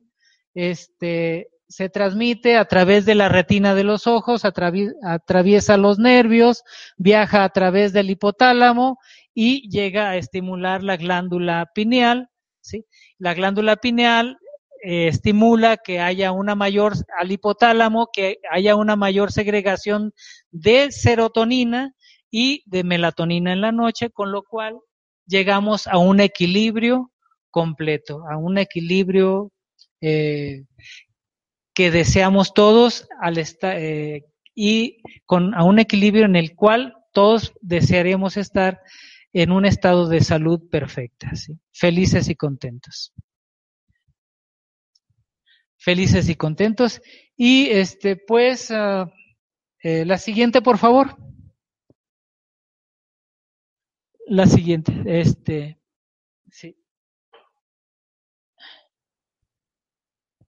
También eh, está, hay otro método, que es el método de decretos, eh, de afirmaciones, de afirmaciones y decretos. Está basado ah, con el método de condicionamiento mental o con el que se condicionan tanto seres humanos como animalitos, ahora sí como seres animales, ¿sí? Por ejemplo, a los perros que cuando se les condiciona que al emitirles un silbido, se les llama y al, al acercarse a los, a los perritos a uno, pues uno les da un premio, una compensación con el cual ellos se sienten felices y ellos relacionan el silbido con un premio y cada vez que los llama anda uno lejos, retirado el perrito anda lejos, retirado, le llama a uno con el silbido y el perro inmediatamente llena, mm, viene con, viene con la persona, pues. Este, asimismo, también podemos, podemos acondicionar nuestra mente, nuestro cerebro, ¿sí? Al realizar afirmaciones positivas. Eh, cuando uno tiene muy baja autoestima, ajá, este, cuando uno se siente rechazado por los demás. Eh, se menciona que, hay que generar un decreto, ¿sí? que lo primero que hay que hacer es que hay que aceptarse a uno mismo tal y como, es para poder dar amor a los demás y para poder ser aceptado a los demás. Entonces se genera el siguiente decreto. Yo me amo, me quiero y me acepto como soy. Soy muy feliz. El repetir esto constantemente, 300, 400, 500 veces al día, ¿sí? va generando una creencia en el cerebro, en la mente, de que efectivamente se ama a uno y que los demás lo aman a uno. ¿sí? El repetirlo constantemente, pero además va haciendo, ¿sí? va, va formando también este, ah, va construyendo la creencia de que efectivamente uno, uno se ama a uno mismo. Y la creencia se va eh, reforza, y refuerza la fe. La fe es estar seguro de que uno tiene la razón, que uno este, tiene la plena confianza de que, de que va a hacer algo, que tiene la capacidad de hacer algo. ¿sí?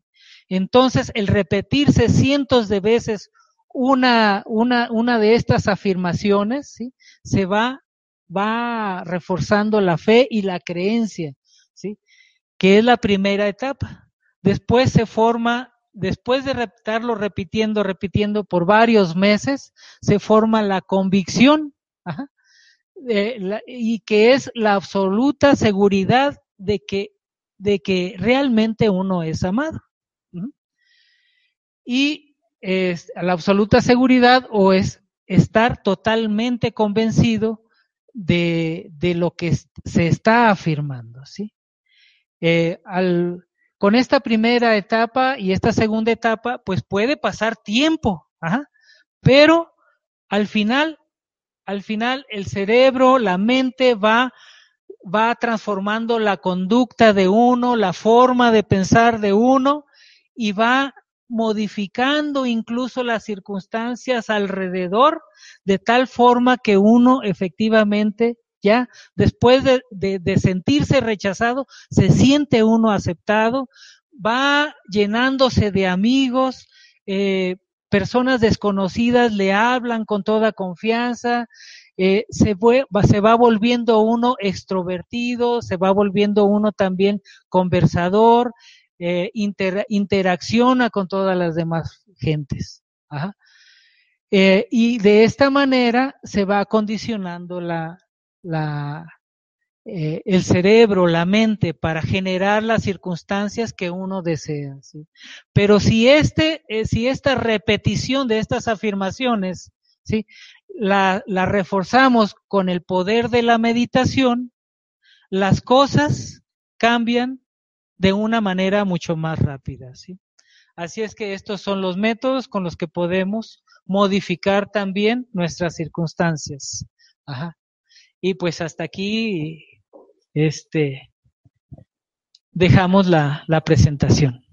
No sé si tengan alguna pregunta, alguna observación.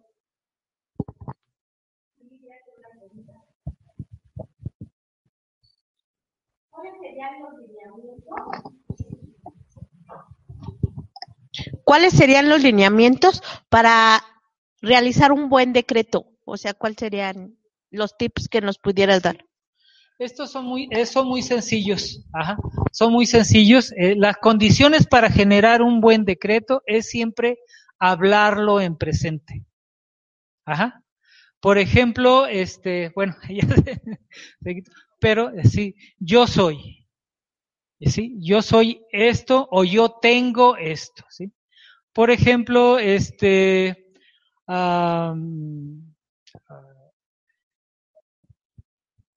eh, yo tengo un buen trabajo. Porque muchas veces si uno dice, bueno, anda, un, se queda uno sin trabajo y quiere uno conseguir trabajo, ¿no? Quiere conseguir trabajo y dice, eh, y conoce uno de estos de los, esto de los decretos, de las afirmaciones y dice, yo voy a conseguir un trabajo, yo voy a conseguir un trabajo, yo voy a conseguir un buen trabajo, ¿sí? Eh, usted lo está diciendo en el futuro, ¿sí? En cambio, si agarra usted, se sienta, medita, pone en silencio su mente, ¿sí? Y lo afirma, yo tengo un buen trabajo, yo tengo un buen trabajo, yo tengo un buen trabajo, yo, y bien pagado, ¿no? Puede hacerlo, lo, puede alargarlo lo que usted quiera, ¿no? Con todas las, las decisiones, sí, sí, sí, con todo lo que usted desea, ¿sí? Pero igual tampoco, este, eh, es decir, yo quiero un buen trabajo, yo quiero un buen trabajo, yo deseo un buen trabajo, tampoco es recomendable porque el desear solo queda en deseo ¿ah? o en una necesidad. Yo necesito un trabajo, se queda en necesidad. Es hacerlo como si usted ya lo tuviera, ya lo tuviera, ya lo, ya lo estuviera trabajando en lo que usted quiera trabajar. ¿ah? Este, yo tengo un buen trabajo, no sé, eh, de ingeniero, por decirlo así. Yo estudié ingeniería, yo soy químico, bueno, yo, ahora sí que yo, yo estudié química y, y uno de mis, mejor, de mis mayores deseos, dije, yo soy químico, mi, mi, mi mayor deseo era trabajar en la industria farmacéutica cuando me titulé. Hace muchísimos años, 30 años ya, tenía escasos 22, 24 años, y yo dije, yo, yo quiero, al principio dije, yo quiero ser químico y fui químico. Después dije, yo quiero trabajar en la industria farmacéutica. Y yo vivía en Sinaloa, en Culiacán, Sinaloa, soy de Culiacán, Sinaloa, ¿sí? Pero este, allá no hay industria farmacéutica. Entonces, mi mente generó las condiciones para que yo me viniera a México, a, a la gran ciudad de México, Tenochtitlan, porque aquí es donde está la mayor parte de la industria farmacéutica. Entonces, yo también dije desde aquel tiempo, yo quiero trabajar en la industria farmacéutica, yo quiero trabajar en una farmacéutica, yo quiero trabajar en una farmacéutica, yo quiero trabajar en una farmacéutica. Pero de que lo dije a que lo empecé a trabajar en una industria farmacéutica, ¿sí? Yo dije que se generaron las condiciones que viniera Primero se generaron las condiciones para que me viniera a la Ciudad de México. Y después de dos años empecé a trabajar en la industria farmacéutica. Primero me titulé, ¿sí? Después eh, quise hacer una maestría y me dieron una beca en la Ciudad de México. En la Ciudad de México. Entonces me vine aquí a la UNAM a hacer una beca, una beca que desafortunadamente, bueno, que hacer una maestría en ciencias químicas, ¿sí? pero que desafortunadamente lo, no logré terminar. ¿Por qué no logré terminar? Porque yo estaba diciendo, yo quiero trabajar en la industria farmacéutica, yo quiero trabajar en la industria farmacéutica. Y no hice esa maestría. Entonces, me salí de, la, de, estudiar de la UNAM y me vi obligado a trabajar en la industria farmacéutica. Y trabajé en la industria farmacéutica. Ajá. Así es como funciona. Ya después del tiempo, con la experiencia, es mejor quitar el quiero o el deseo y simplemente para que llegue más rápido las cosas, para que se creen las circunstancias más rápidas, es decirlo en presente. Yo tengo un trabajo y bien pagado. Así es. Sí. Listo.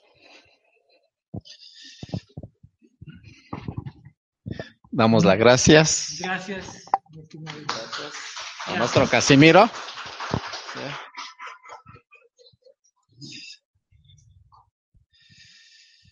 Por esta gran oportunidad, por lo que compartes, porque en el origen todo estaba integrado. Y por eso se habla del ser íntegro.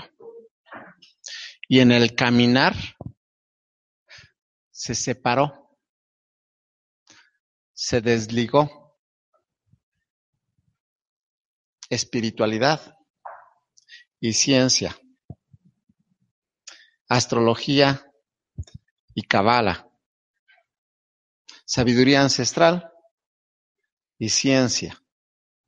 Y en estos tiempos se une, porque la espiritualidad es ciencia en conciencia. Y por eso nace la ciencia en la conciencia de nuevo tiempo. El caminar del ser íntegro, en donde lo espiritual se traduce en ciencia. Y por eso, muchísimas, muchísimas gracias. Y ahora, en ese caminar, se describe el potencial que hay en cada uno de nosotros en el sistema bioenergético, en la biocomputadora humana, en cada una de las glándulas. Y lo que resguarda cada una de ellas en la pineal, en ese asiento de la memoria ancestral, en esa conexión con el disco duro, en ese alineamiento con el recuerdo de lo que somos en esencia pura, seres inmensamente felices y amorosos, abriendo la fuente inagotable del amor infinito. Por eso se une la glándula pineal con el corazón. Y hoy se puede hablar de ello y describir. Y abrir las puertas a que las generemos nosotros a voluntad. Ser felices porque es nuestro comando, porque es nuestro decreto. Sí. Y simplemente abrir el corazón y desbordar toda esa belleza interior. Y activar que se segreguen las hormonas simplemente por conexión con la glándula. ¿Sí? Sé feliz y eres feliz. Y se desborda esa belleza amorosa, simplemente por conectarnos, porque todo está en nosotros. Si ya sabemos que la clave está en la pineal, pues conéctate a la pineal. ¿Sí? Y enlázala. Y ábrela. Y actívela. Entonces es maravilloso en este tiempo la unidad, la integración, la unificación. Y es lo que se solicita a la humanidad. Unidad para la fraternidad universal. Unificación para que el ser íntegro surja y se manifieste desde su corazón y desde su esencia. Y nuestra esencia va a ser todo amor y gratitud. Y por lo tanto, todo respeto. Y entonces surge el compartir. Comparte tu esencia y ábrete a recibir. Deja brillar tu sol porque en ti hay un sol. Y permite resplandecer a tu ser. Entonces es el tiempo de que asumamos lo que somos. Que dejemos brillar nuestro sol, que resplandezcamos, ¿sí? Y que desbordemos ese amor, que somos capaces de desbordar, porque está la fuente. Es amor infinito. ¿sí? Muchísimas gracias. Muchísimas gracias a cada uno de ustedes, los presentes, por abrir su corazón, abrir sus mentes, abrir su ser, por escuchar la palabra de corazón, la experiencia y el camino de cada uno, de nosotros, de cada uno de los ponentes. ¿sí? Muchísimas gracias a, a Diana, que se entregó para transmitir desde el canal Unifica Humanidad y la Universidad de la Luz. Muchísimas gracias a, a Sally Martínez, que transmitió desde Mindalia, y a cada uno de los oyentes que nos hace favor de estar con su presencia presentes y vía online. Cascadas de bendiciones, miradas de luz diamantinas para todo su ser y es fácil y simple el camino. Entonces, no nos la compliquemos, no la, no la pongamos difícil y simplemente abramos nuestro corazón y dejamos brillar nuestro sol. Nos amamos todos. ¿Sí? Y los amo. Lazo Kamati. Ay, ay, ay, ay, ay, ay, ay, ay, ay, ay,